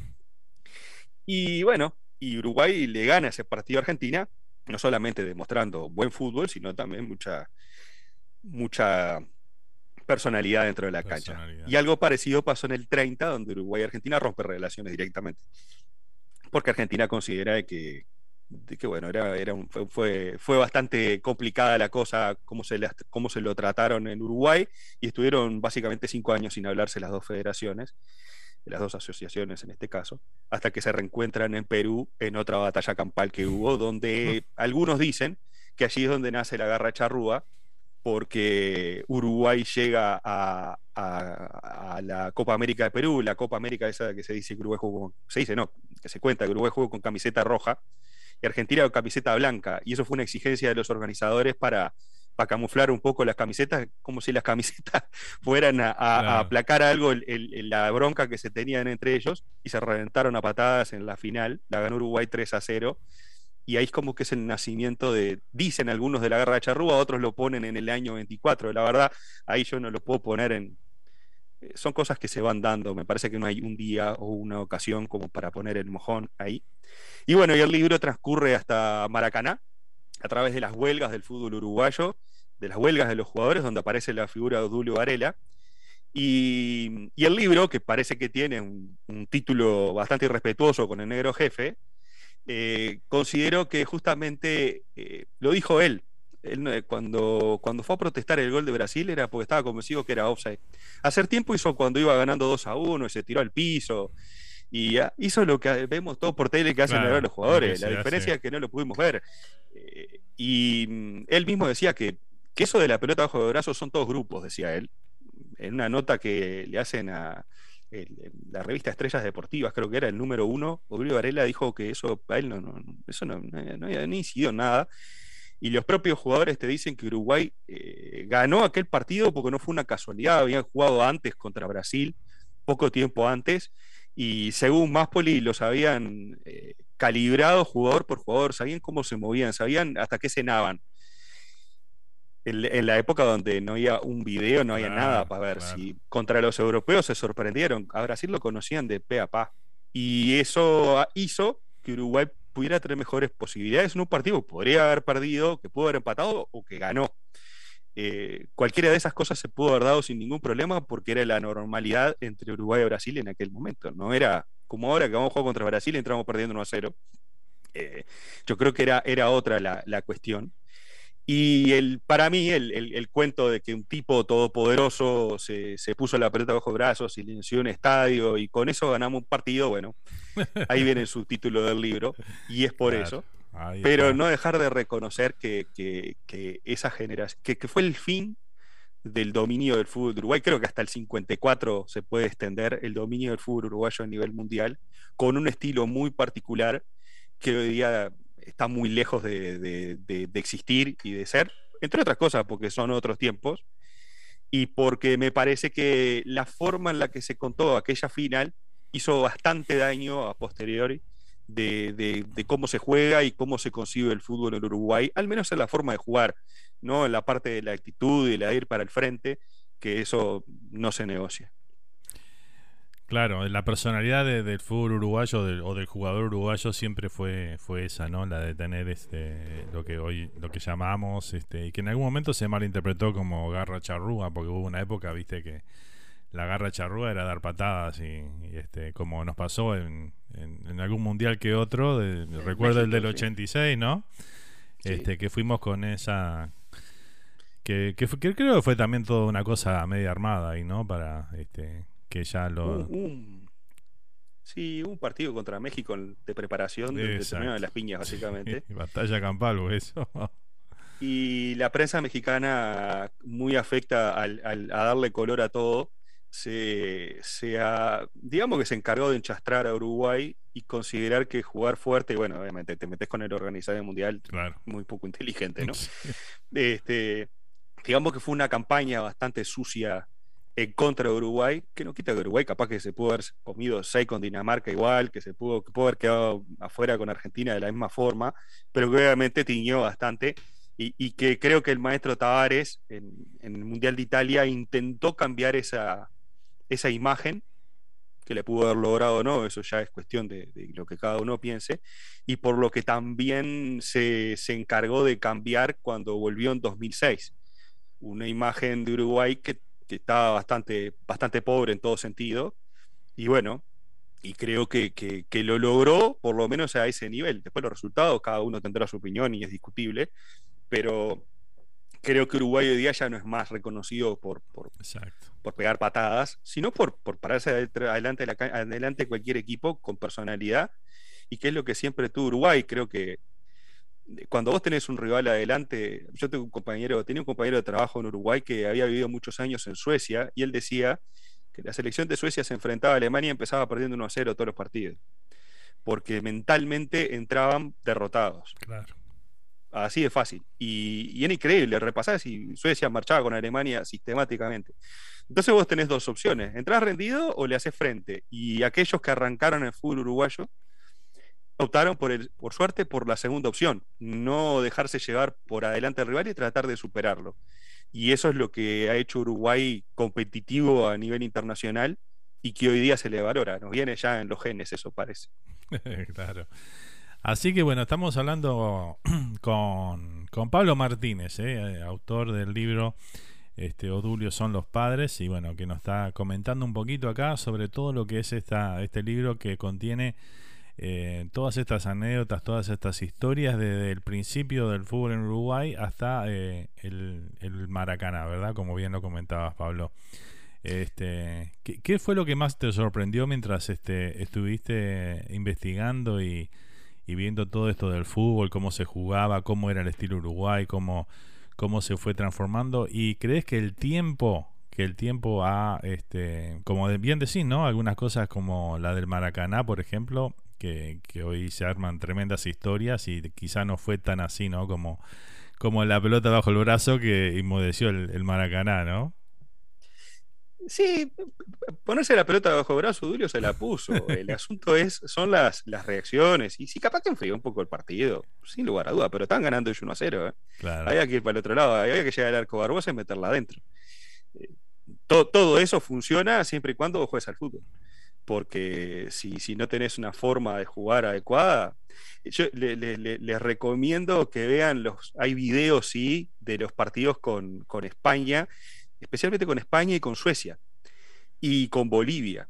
Existen, están acá en YouTube, no hay ningún problema, se encuentran. Y uno puede ver cómo juega Uruguay y realmente juega muy bien. Y hacía cosas que eran repetitivas y sistemáticas y que terminó en el gol de Guilla, se lo hizo a España en el primer partido de la ronda final, igualito, el mismo. Si quieren ver el gol de Guilla desde otro ángulo, vean el gol que le hizo a Ramallets en el partido con España, eh, que fue el mismo gol, la misma jugada, la misma situación, y está disponible desde otro ángulo, desde, el América, digamos. uno lo puede ver exactamente, aparte es el mismo arco, el arco de la derecha de, donde estaban las, cámaras de televisión, y, se, y está disponible, porque toda la información esta es pública, está, está subida a la red, esa es otra de las cosas maravillosas que hay. ¿Y de qué me sorprendió? A mí me sorprendió realmente el principio, los cabezaduras que, que, que empezaron yo te diría desde antes del fútbol, a competir con los ingleses a nivel deportivo.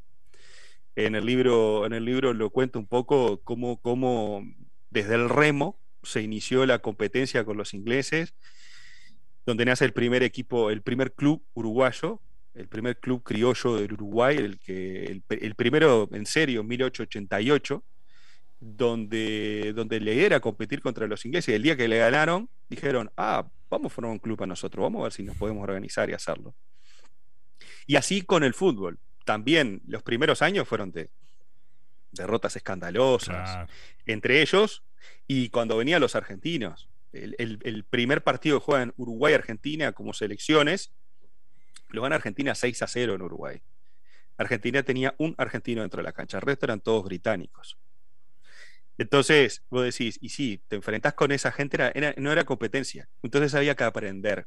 Y yo valoro esos primeros años de competencia, vos fíjate que en un lugar donde, yo qué sé, las grandes estrellas, Piendivene, como te decía, los Escarones, eh, Pena, que fue el primer puntero uruguayo rápido, veloz y que, que, fue de los primeros, eh, las primeras estrellas del fútbol uruguayo, Juan Pena, eh, esos tipos simplemente aprendieron a jugar viendo a gente jugar al fútbol, viéndolo ahí, en la calle, en los campitos. Y a mí, eh, a mí me encantaría ir a esa época, si tuviera la posibilidad de agarrar la máquina del tiempo y ver qué pasaba, cómo se organizaban, cómo, cómo aprendían, cómo... La verdad era, era impresionante. Y después creo que, que sí, como vos bien decís, es cómo se contó y después qué es lo que se dejó afuera, porque por lo menos desde que yo tengo uso de razón, tanto los Olímpicos como el Mundial de 30, es eso que pasó hace mucho tiempo, están ahí, 24, 28 y 30. El Estadio Centenario, la Tribuna Astra de la Tribuna Colombia, punto. Es lo que sabemos. Y, y, se habla muy poquito, primero de haber sido por primeras campeones de la Copa del Mundo en 1930 y de aquellas dos títulos mundiales del 24 y del 28 yo no me voy a meter en la, en la discusión de, las cuatro estrellas y las dos y no sé qué, pero en aquella época eran considerados títulos mundiales. Y que sea la Copa, la Copa del Mundo oficialmente arrancó en el 30, pero antes, antes se jugaba a nivel internacional también, y Uruguay ganó eh, el primer campeonato que jugaron los representantes de todos los continentes. Y, y cuando llegó Uruguay, les decían, pobre muchachos, vinieron de lejos a, a jugar acá, pobre gente. Y desde el 7 a 0 con Yugoslavia, al 3 a 0 con Suiza, que fue la final, eh, arrasó con todos los rivales que se le puso adelante. Entonces, y terminaron hinchando por ellos. Ahora que me acuerdo, Francia fue el otro que le hizo gol a Uruguay en el 24, que fue 5 a 1 el partido. Imagínate ganarle 5 a 1 a Francia hoy. Era totalmente, eh, totalmente descabellado. Entonces, sí, a mí me sorprendieron eso y, y después eh, la otra parte que me, me, me, atrapó mucho fue la de los Olímpicos. Realmente, desde cómo llegaron a... Desde, desde cómo concibieron la, ir a los Juegos Olímpicos de su estadía en los Juegos Olímpicos, que también lo cuento en el libro, y el desenlace realmente es algo, es algo que debería ser digno de, contarse más seguido. Hay algunos documentales que se han hecho en televisión, en Canal 12, se ha pasado, y que también están acá disponibles en YouTube. Eh, que, que la verdad que están muy buenos y que pintan un poco cómo era la cosa. Y lo otro es contextualizar, poner las cosas en su debido lugar y su debido tiempo. Eh, no porque en algún momento hayamos hecho todo eso quiere decir que ahora lo podamos volver a hacer o, que tengamos las mismas herramientas o qué sé yo, el fútbol ha cambiado por completo, se ha profesionalizado de una manera donde, donde creo que es muy difícil repetir todo aquello. Para mí es imposible, eso fue lo más grande que pasó en la historia del fútbol uruguayo. Capaz que un día salimos campeones del mundo, qué sé yo, yo no no lo creo. Estuvimos cerquita en Sudáfrica, pero se tienen que alinear los astros y pasar un montón de cosas para que Uruguay vuelva a ser competitivo y llegar a esas instancias, a me entender. ¿Cómo? Bueno, lo sabrán los que manejan el fútbol y, y, y, que quieran y que tengan eso como objetivo. Los que fueron en aquellos tiempos a los Juegos Olímpicos no fueron con la alegría de, de, de participar y pasar de fase. En realidad en aquella época no había fase. Perdías un partido, te volvías a tu casa, eh, de pasar el primer partido. Ellos iban a ganarlo. Claro. Y creo que en la mentalidad y en la convicción de lo propio empieza, uno empieza ganando 1 a 0 en este caso. Y que es lo que a veces uno le ve a, a los actuales equipos uruguayos que, bueno, a ver si pasamos a la serie, vamos a ser competitivos. Y bueno, capaz que también es un toque de realismo que uno no, que uno, que uno capaz que de afuera eh, no lo entiende. Pero bueno, gracias a aquellos hoy nosotros podemos sacar pecho de nuestro fútbol también, ¿no? Es, parte, de, es parte de eso. Eh, creo que va por ahí la cosa. Y, y como bien decías, el, contado, yo no hago una, un, libro cronológico con estadísticas y con cosas, sino que se cuenta a través de personajes y anécdotas y, y acontecimientos, no de, salvo en algunos casos puntuales, en especial la de los campeonatos, el resto no son tal día ganamos 1 a 0 por tal motivo y la descripción de un partido, sino cuentos que van pasando y anécdotas que pintan de cómo era la época, más que nada, y no hacerse la idea de cómo era aquel momento. Claro, eso es lo que lo hace interesante al libro, que no es un libro de estadísticas, sino que este, son historias que, que, que bueno, for, fueron contadas por, por, por, sus protagonistas en su momento y que vos las, este, las expones en el libro. Espectacular, Pablo. Este, contanos un poquito dónde la gente puede adquirir el libro, los que estén interesados ahí, este, sí, que, le, que guste saber y, y aprender de un poco la historia también de que se va a encontrar con mucha sorpresa, me parece, ahí en el libro. Yo creo que sí, ojalá que sí, ojalá que se encuentren con alguna sorpresa. Hay mucha, hay mucha historia. Yo también en estos años lo he encontrado, las, las he encontrado me he sorprendido. Se puede encontrar a través de Amazon, amazon.com. Para todos aquellos que están acá en Estados Unidos, amazon.com, te lo envían a tu casa, te lo imprimen especialmente para vos y te lo envían a tu casa. Ese es el sistema de Amazon, ahí está editado eso es una gran ventaja. Yo no tengo que tener acá en mi casa un stock de una determinada cantidad de libros. Me mandas un mail y yo te lo mando por correo y toda esa burocracia. Vas a Amazon, entras, lo compras y te lo imprimen y te lo mandan para tu casa.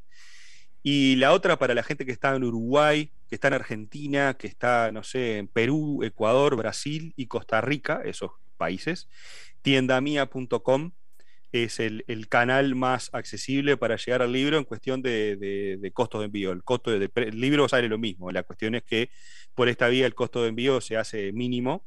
En algunos casos, cuando hay alguna oferta, se hace nulo.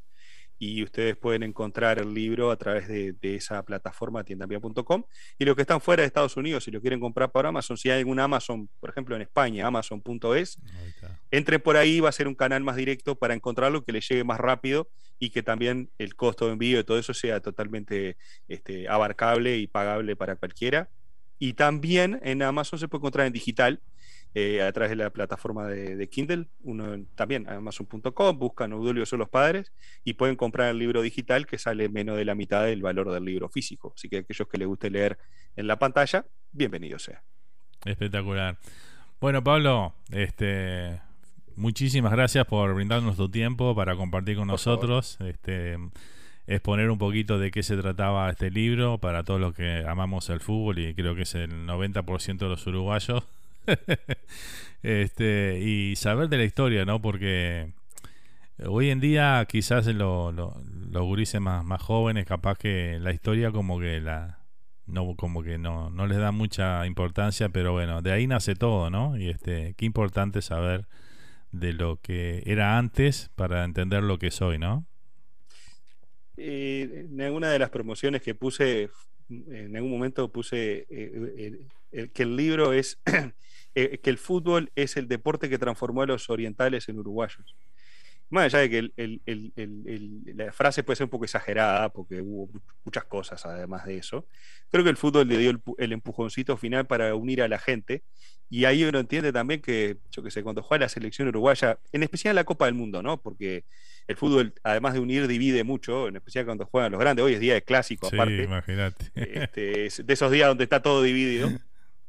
Pero cuando Uruguay juega la Copa del Mundo, a mí realmente no me interesa la camiseta que visten los jugadores en sus clubes, de qué cuadros son, de qué, si son hinchas de este, del otro, me da lo mismo. En ese tiempo somos todos de Uruguay. Y cuando el equipo le va bien, todos tiramos para adelante, y, porque es así también, ¿no? Lógico. Y, creo que, esas cosas que se vivieron, por ejemplo, en el Mundial de Sudáfrica, esa la puedo contar porque yo estaba todavía en Uruguay y, la viví como se vivieron en, el Mundial de Brasil, por ejemplo. Eh, ya en, Rusia yo estaba acá, entonces no, lo, puedo, no lo puedo decir con, claridad, eh, esa unión que se vio en la gente por momentos, eh, se entiende gracias a que en algún momento hubo otros que hicieron lo mismo y unieron a la gente a través del fútbol.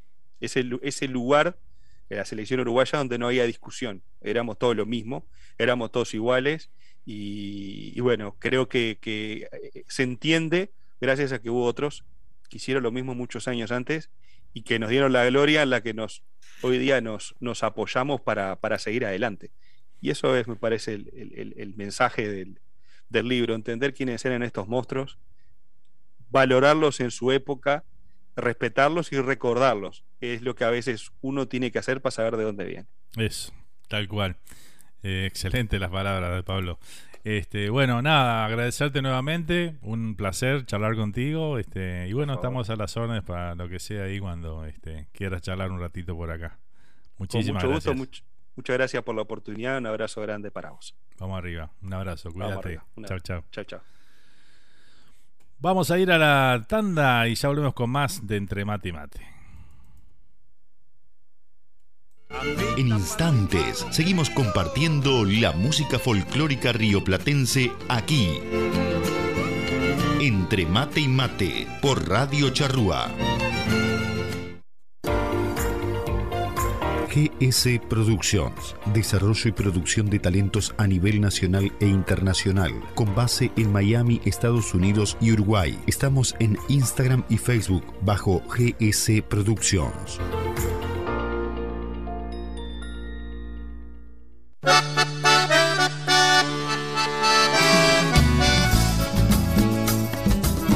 Ya estamos de vuelta para seguir disfrutando de la mejor música rioplatense. Entre mate y mate por Radio Charrúa.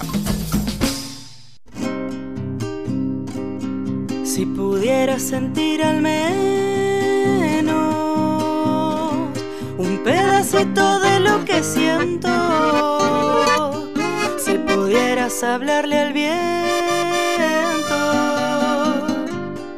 y te cuente mis melodías, entenderías por qué pasé tantas horas frente al río.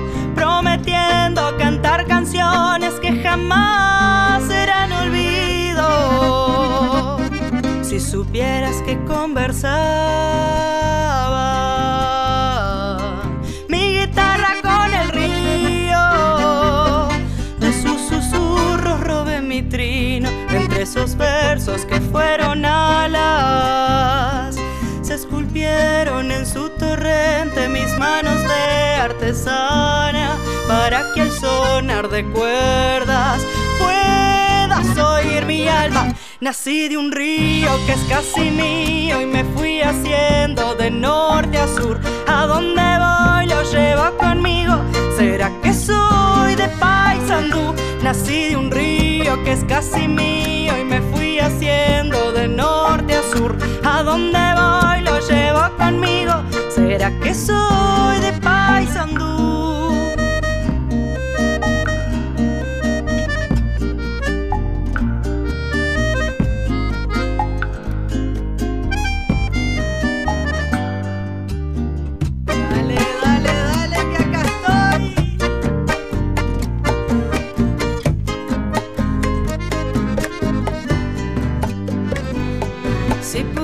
Pudieras ver mi mirada que se cruzaba en el horizonte, escuché a alguien gritar mi nombre alguna noche del otro lado, sabrías que jamás daría un paso hacia el costado hasta no devolverle al río todo lo que me ha dado. Nací de un río que es casi mío y me fui haciendo de norte a sur. A donde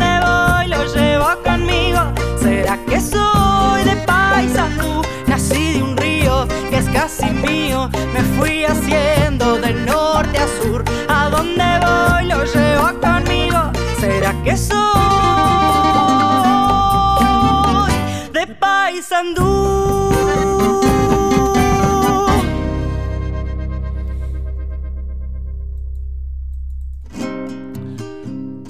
Aquí damos comienzo el tercer bloque del programa de este domingo de Entre Mate y Mate. ¿eh?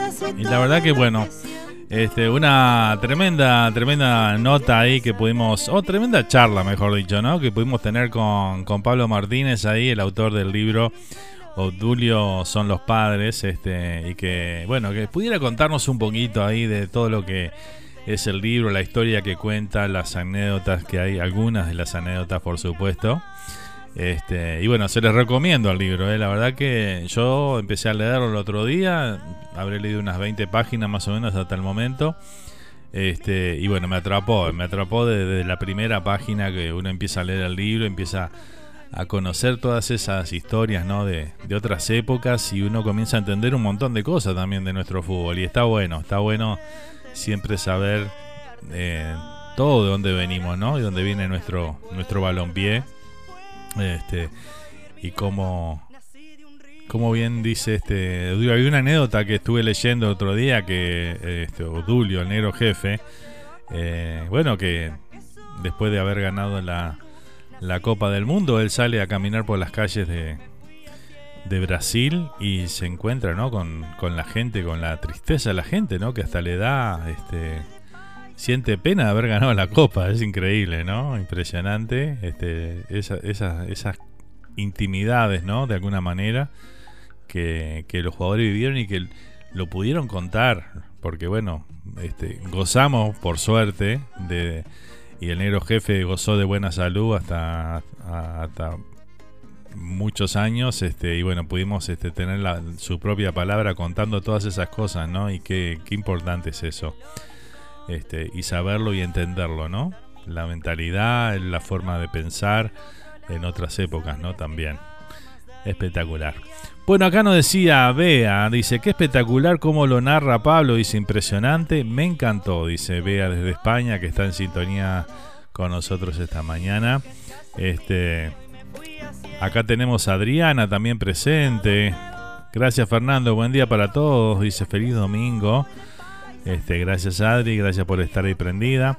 Es muy cierto lo que dice Pablo Martínez. Acá en Europa tienen esa costumbre, dice manía. Para todo acá se hace así, dice por acá. Este, nos contaba Bea también ahí a través del chat.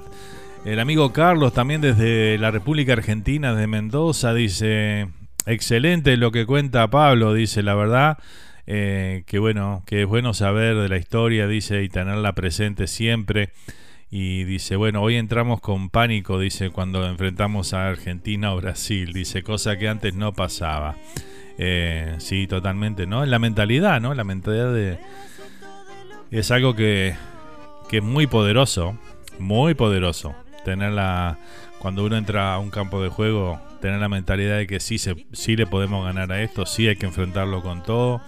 Este, y no tener ese miedo de que, bueno, ah, bueno, estamos jugando contra Argentina, contra Brasil, y bueno, ahí no, así no va a veces, ¿no? Este, sí será importante todo eso. También el amigo Luis dice por acá, interesantísimo lo que cuenta Pablo, dice ese libro debe estar buenazo, dice por ahí, ¿eh? Voy a ver si lo consigo cuando vaya a Uruguay, dice por acá. Bueno, muy bien, arriba, ojalá que así, que así sea, ¿eh? Bueno, muy bien, seguimos compartiendo esta mañana entre mate y mate, estamos sobre las 10 y 55 de la mañana aquí en toda la costa este de los Estados Unidos, estamos desde Miami para el mundo, haciendo el programa como todos los domingos aquí de 9 a 11 y media de la mañana, hora aquí del este de Estados Unidos. Les comentamos que, bueno, ya se lo había comentado, pero bueno, la, gente va, sigue entrando este, y por ahí se pierde lo, que, lo que habíamos comentado anteriormente. El domingo que viene tenemos programa, el siguiente ya no tenemos, ¿eh? Y recuerden que eh, justamente el fin de semana del 13 es que vamos a estar cambiando la hora, así que bueno. Este, volveremos el 20 de marzo. Este será el próximo programa después del, domingo que viene. Y ahí ya estaremos, para los que están aquí en Estados Unidos, estaremos una hora más tarde, que empezaremos a las 10 de la mañana en vez de las 9. Para Uruguay será la misma hora porque no cambia, porque vamos a estar a una hora simplemente de, de diferencia. Así que bueno. Muy bien, seguimos compartiendo aquí esta mañana entre mate y mate con buena música, aprendimos un poquito de fútbol también, algo de la historia de nuestro fútbol, mejor dicho, este, con el amigo Pablo y bueno, aquí estamos a las órdenes siempre. ¿eh? La semana que viene tendremos otra nota de la semana para compartir con ustedes y bueno, vamos a intentar siempre este, cosas que tengan que ver con el arte, con, con gente que escribe, que siempre algo que identifica a nuestro país. Eh, lo podremos tener aquí en Entre Mate y Mate. ¿eh? Vamos a, escuchar un saludito que nos enviaron también desde Uruguay. Este, alguien que está comenzando su carrera, este, su carrera musical. Ella se llama Valentina, es una cantante de música tropical en Uruguay. Y bueno, nos envió un lindo mensaje aquí para, toda la barra en la charrúa. Así que bueno, vamos a compartirlo con ustedes. Este, ella es Valentina, está comenzando, tiene dos temas que, se que están en difusión en este momento y que vamos a compartir también en, en nuestra programación de la radio. Este, así que bueno, vamos a escuchar su mensaje. Hola amigos, ¿cómo están? Yo soy Valentina desde Uruguay y quiero saludar a Nando Olivera y a toda la audiencia de Radio Charrúa de Miami, donde ya pueden escuchar y pedir todos mis temas. Espero que les guste mucho y lo disfruten. Un abrazo enorme para todos. Bueno, muchas gracias Valentina por ese lindo saludo para la radio, aquí para toda nuestra audiencia. Este, y bueno, será un placer compartir tu música y que esperemos que obviamente le, le guste a toda nuestra audiencia, ¿no? Eh, también vamos a estar compartiendo un videito, el videito que nos envió. Este fue lo que nos envió acá para compartir con nuestra audiencia. Así que bueno, lo vamos a estar difundiendo también en las redes y compartiendo su música, por supuesto. Así que bueno, seguimos con la música. Vamos con algo ahora de Manuel Capela. Vamos a compartir este Pídele al Duende del Viento. Lo disfrutamos aquí en esta mañana, entre mate y mate.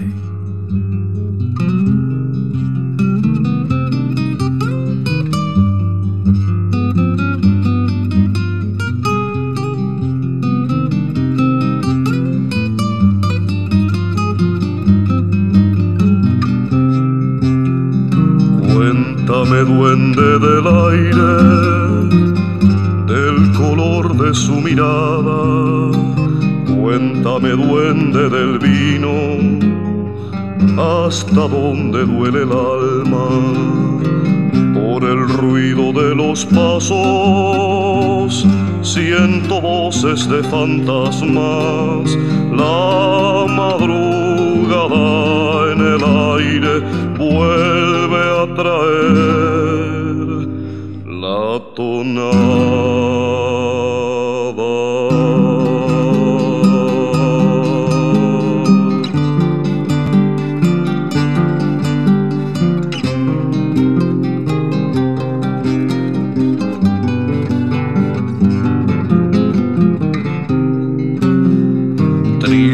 guitarra en el viento, congelado de las almas, la soledad por milonga quiere lavarme la cara, silencio entre las paredes, solo el viento se me asoma, aleteando con tu nombre, vuelve a traer La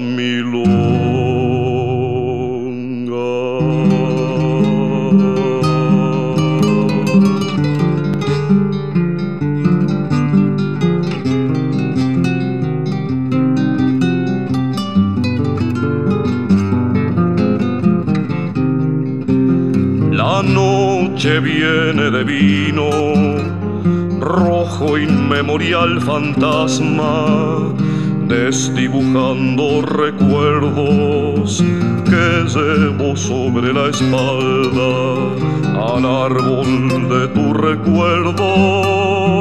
Ya le están brotando ramas mientras que voy caminando vivo y muero.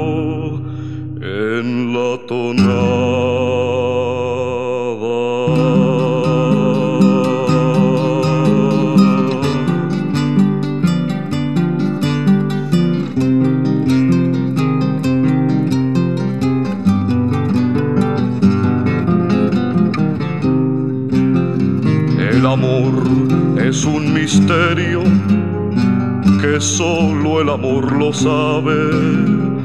¿Para qué buscar adentro si el amor está en el aire? Pídele al duende del viento, pídele que te responda, porque poquitito a poco te convertiste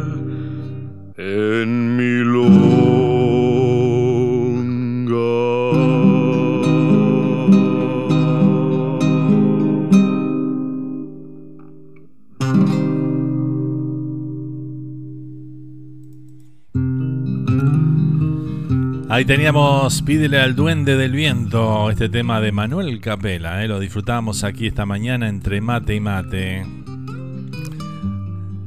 El saludito para la amiga Nati ahí que dice, bueno, no vamos a hacer feria con la mami, dice por acá, ¿eh? que nos faltó comprar algunas cosas, dice. Domingo de feria, ¿eh? claro que sí. Este, bueno, ¿cómo van a ir a la feria y se van a olvidar de algo? No, tienen que anotar todo.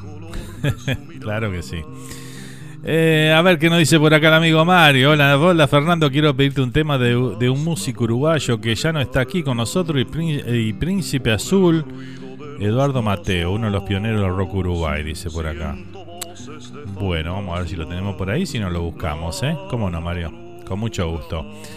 Seguimos a toda música, a toda comunicación. Vamos ahora a escuchar una milonga. ¿Qué les parece? Aquí está Argentino Ledesma y el tema Silueta Porteña.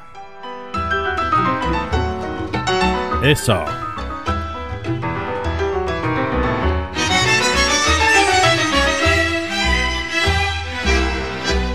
Cuando tú pasas caminando por las tardes, repiqueteando tu taquito en la vereda, marca compases de cadencia melodiosa y una mironga juguetón y callejera.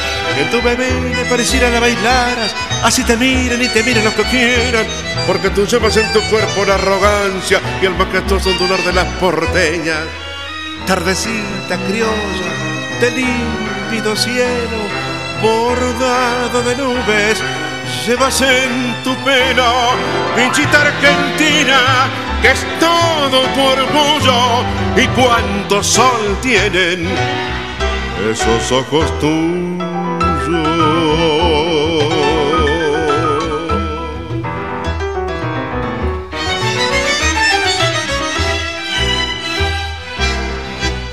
Y los piropos que te dicen los muchachos, como florcita que a tu paso te ofrecieran, que la recojas y le redas en tu pelo, junto a la vincha con cadena en tu cabeza. Y si tu cuerpo, tu arrogancia y tu cadencia, y tu taquita provocando en la vereda, soy el espíritu criollo hecho silueta y te corona la más guapa y más. Tardecita criolla, de límpido cielo, bordado de nubes, llevas en tu pelo, pinchita argentina, que es todo tu orgullo y cuánto sol tiene. Esos ojos tuyos.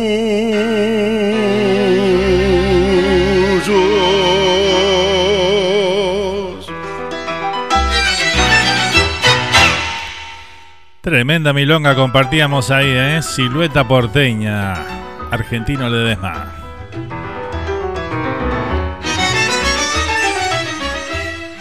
Seguimos transitando esta mañana en Entre Mate y Mate, ¿eh? en la última media hora del programa de hoy.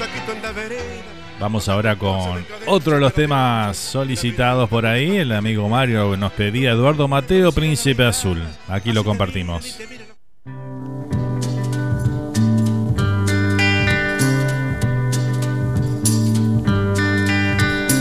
Sueñas el príncipe azul, nena chiquita eres tú, luna de queso tendrás, donde la luna saldrá. Ah, ah, ah.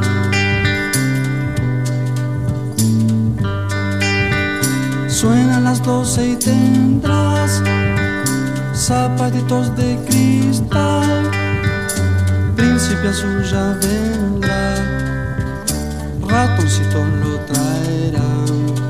Ah, ah, ah. Cuando despiertes del sueño, ya no tendrá luna el cielo, debe buscar ese beso.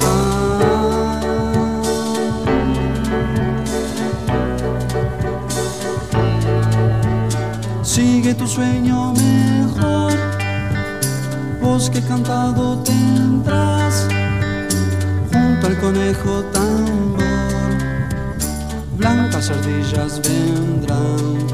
Ah, ah, ah. Cuando despiertes del sueño, ya no tendrá luna el cielo debe buscar ese beso. Ah.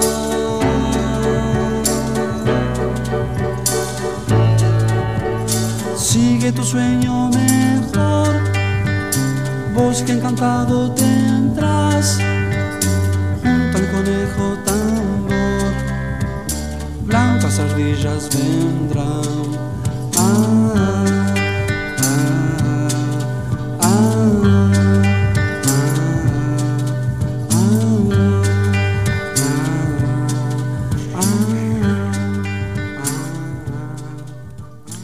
Bueno, ahí teníamos el Príncipe Azul de Eduardo Mateo. Lo compartíamos para el amigo Mario, lo había solicitado por ahí, ¿eh? Seguimos a toda música, ¿eh? vamos a poner mucha música en esta media hora que nos va quedando de programa. Vamos a compartir ahora una de las joyitas que nos está dejando este Carnaval 2022. Este tema, canción final de Asaltantes con Patente, que vamos a compartir que se llama Mi Ritual. Dedicado a toda la a todos esos seres queridos que hemos perdido por el tema de la pandemia y que no pudimos despedir como corresponde. Vamos a disfrutarlo entonces. Aquí está esta hermosa melodía cantada por Matías Bravo con su dulce voz. Mi ritual.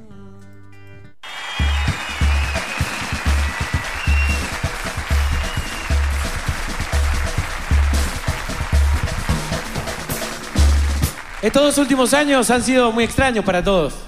Es el nombre del espectáculo extraño. Nosotros elegimos primero cantar a cosas graciosas, extrañas que pasaron. Pasaron un montón de cosas extrañas. Extrañamos justamente un montón de cosas. Estos dos últimos años extrañamos besos, extrañamos abrazos, cumpleaños, reuniones, familia, todo lo que ya sabemos. Pero este año nosotros elegimos cantar la despedida a una de las cosas más extrañas que fueron las despedidas justamente. Las que no fueron. Esas despedidas de gente que se fue, que no está más con nosotros, y no pudimos abrazar, no pudimos besar, no pudimos decirle las cosas tan lindas que nos dejó. Mucha gente que se fue y se fue como un número más y no pudimos estar ahí. Entonces este año justamente elegimos eso, cantarle a los duelos que quedaron trancados para siempre de esa gente que no se pudo despedir.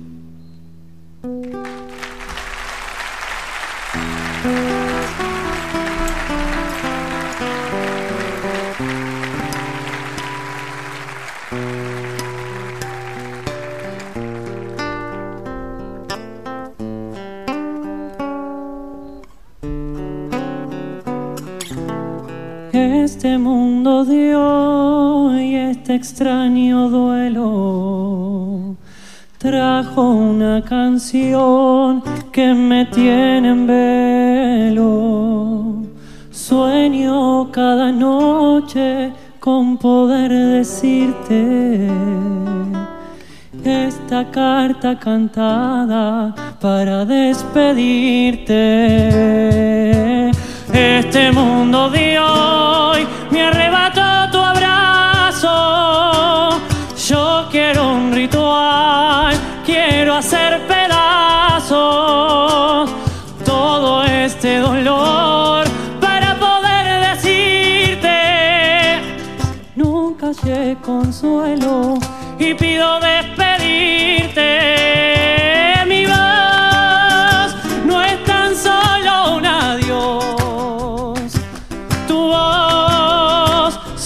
Siendo mi esperanza. Te prometo no rendirme ningún día, defendiendo la alegría. Y necesito una canción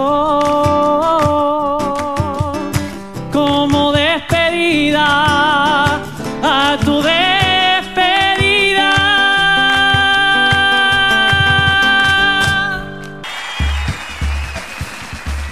Ahí compartíamos el tema Mi Ritual de Asaltantes con Patente en la voz de Matías Bravo, que justamente Estos dos últimos años este, han sido me imagino, bueno, lo, hemos- lo vimos ahí a través de las imágenes de la televisión, como, cómo estaba Matías después de cantar esta, esta canción, dado que él perdió a su mamá, ¿no?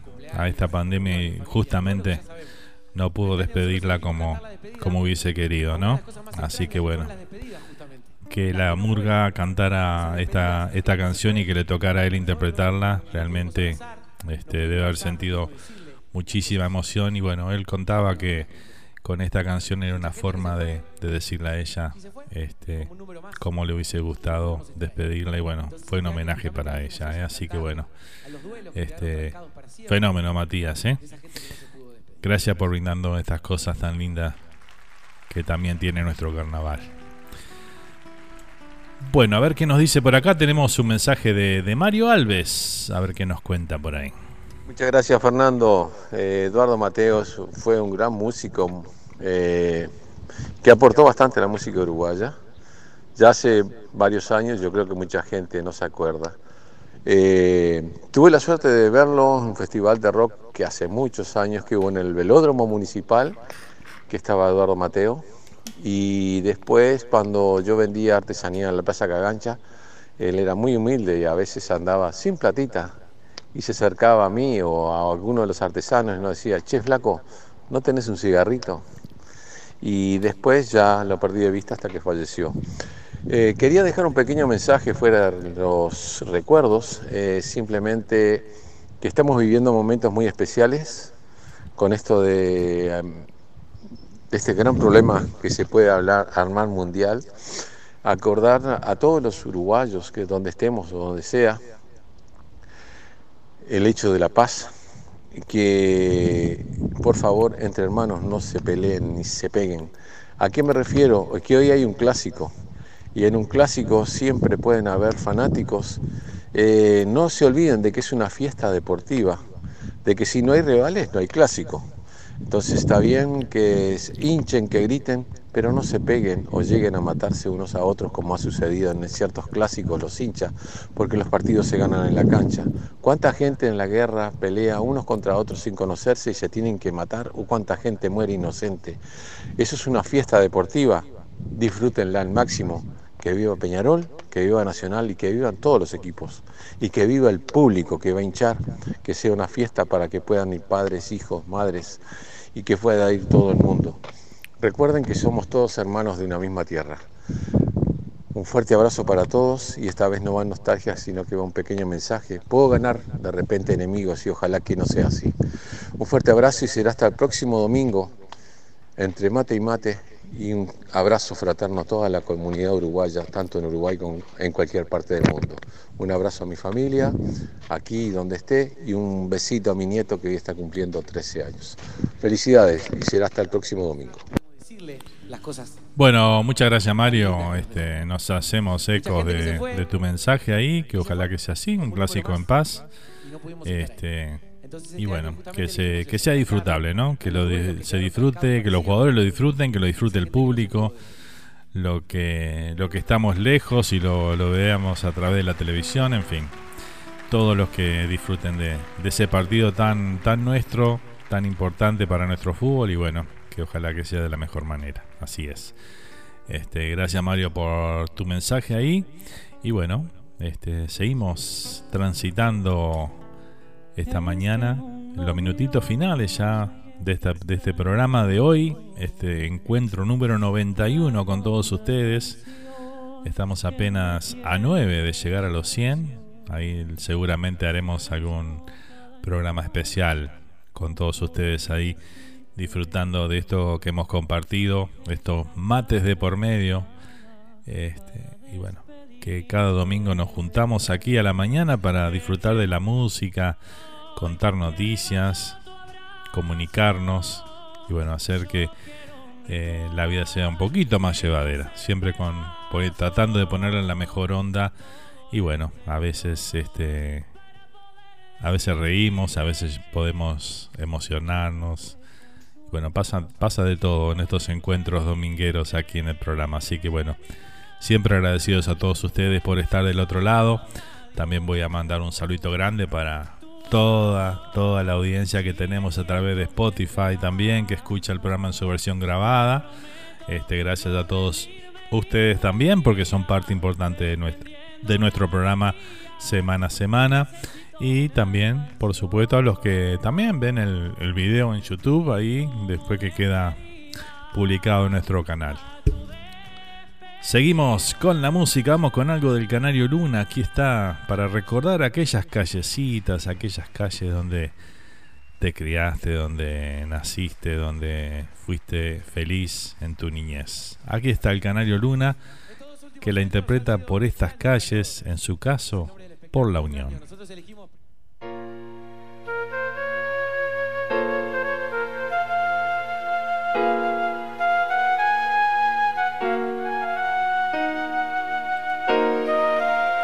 Por estas calles bastión de laburantes, viajé con mis cometas hacia el cielo. Sufrí con aquel trompo cascarilla las broncas de mis sueños orilleros. Por estas calles templé mis sinsabores y barajé los naipes de mi vida. ¿Qué otro lugar le queda a mi esperanza que regresar siempre a la unión, la más querida? Por estas calles, corazón, tengo la vida, el norte, el sur, el este y el oeste. Por estas calles de la Unión, calles queridas, tengo marcada mi llegada y mi partida. Por estas calles sembré mil ilusiones y mis vivencias entre penas y alegrías. Por eso siento, mis casas encierran todo, todo ese mundo que me empuja hacia la vida. Un vuelo de gorrión quedó en mi corazón, un patio de amapolas y el parral. El gol que gambetear allá en García casi al Real.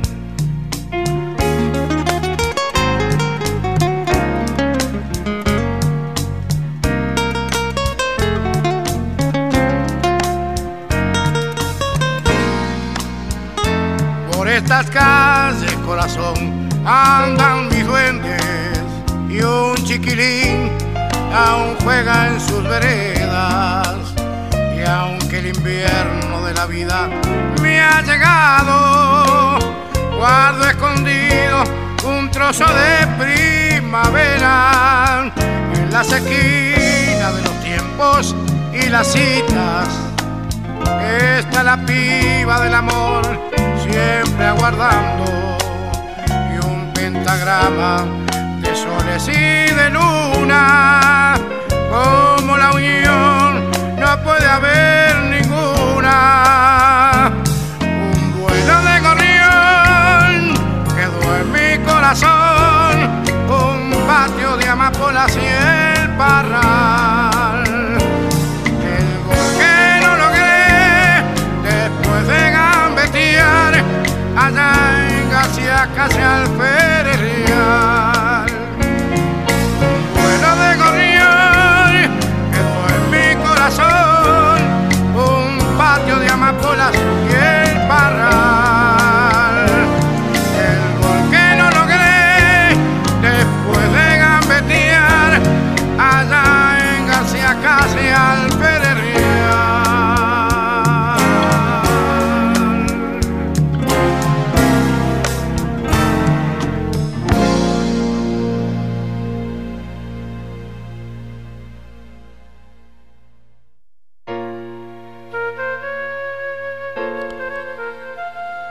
lindo escuchar esta canción y recordar esa niñez, ¿no? Escuchar esos temas que, bueno, te transportan a tu pasado, a tu... Cuando jugabas al fútbol en la calle, a la bolita, al trompo, a la tapadita. Como dice ahí el Canario Luna, ¿no? Que menciona todas esas cosas. Realmente espectacular, ¿eh? Como una canción te puede transportar en el tiempo y hacerte recordar todas esas vivencias. le queda mi esperanza que regresar siempre a la unión. Y esas calles que te traen todos esos recuerdos, ¿no? Cuando uno pasa por ellas. Tremendo, tremendo tema el canario, ¿eh? Muy bonito. Bueno, gente, estamos ahí en los minutitos finales. Vamos con el penúltimo tema y después venimos para el cierre. Vamos con algo de Aldo Monge. Aquí está, hoy he leído tu carta. Lo compartimos y lo disfrutamos aquí en Entre Mate y Mate.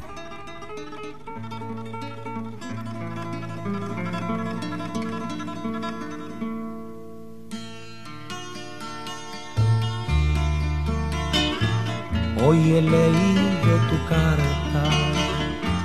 tu simple carta de amor, tan simple como tú eres mi bien y presentí tu dolor. Porque me hieres muchacha, si sabes que te quiero, aunque no puede ser.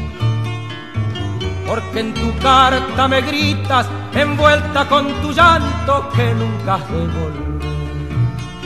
Amor, comprende que no puedo ser de ti, soy de otro corazón. Amor, no importa que yo muera de dolor, pero sálvate vos.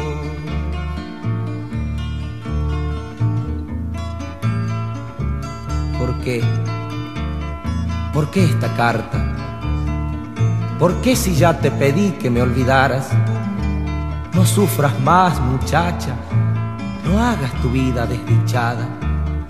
Deja que sea mía quien la sal del llanto acompañe en madrugada.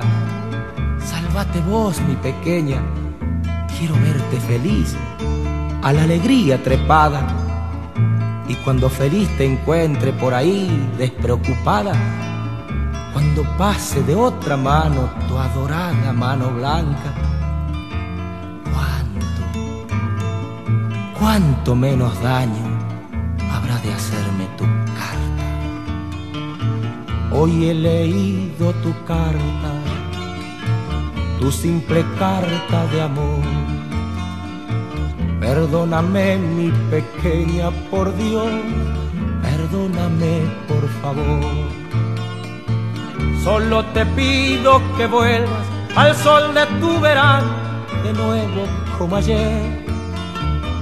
Yo en el otoño me quedo y voy hacia el invierno y en él me moriré. Amor, comprende que no puedo ser de ti, soy de otro corazón. Amor, no importa que yo muera de dolor, pero sálvate pero sálvate, pero sálvate.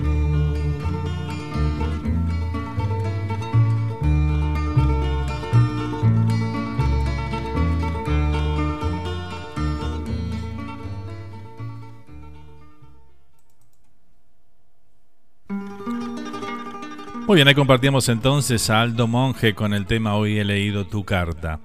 Bueno, gente, estamos llegando al final de un programa más de Entre Mate y Mate. Agradecerles a todos ustedes por la sintonía esta mañana.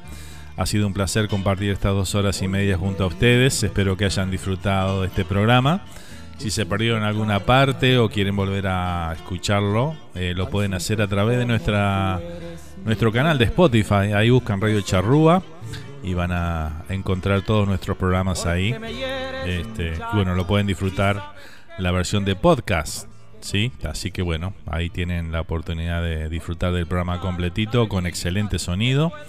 Además, y este y bueno, se pueden sumar al canal nuestro también ahí y bueno, le van a llegar todas las notificaciones cuando subamos algún programa nuevo. Así que bueno, gracias a todos por estar ahí presente. Que tengan un lindo comienzo de semana para todos y nos reencontramos en siete días en un nuevo encuentro aquí, mate de por medio, para compartir juntos una mateada virtual como todos los domingos aquí en la charrúa. Gracias gente, ha sido un placer, ¿eh? Gracias por todo y bueno, los quiero mucho, no se me olviden, ¿eh? Nos vamos a ir hoy con el tema de Carlos Torres. Feliz carnaval para todos, ¿eh? Que disfruten el feriado de carnaval allá en Uruguay. Aquí está el tema que se llama ¿Dónde vas, carnaval? Hasta la próxima, gente. Feliz domingo para todos.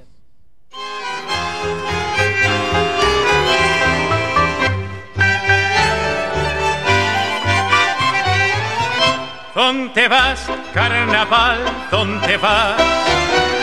Con tus alas de magia y papel, por el largo camino del mar, como un sueño te visto volver. Carnaval, andarín y trovador, tu bohemia me invita, cantor Eres de hoy, de mañana, de hacer. Yo también soy así, carnaval.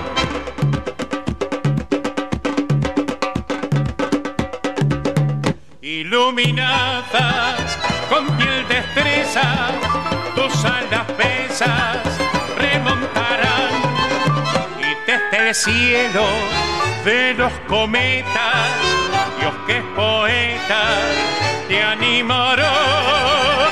Si de pronto me quieres hablar, repicando tu azul cascabel, más allá del disfraz hallarás la marquesa que siempre fue fiel. ¿Qué canciones te voy a escribir? en mi torre de arena y de sol, si tus gentes están por aquí, ¿dónde vas, carnaval? ¿Dónde voy?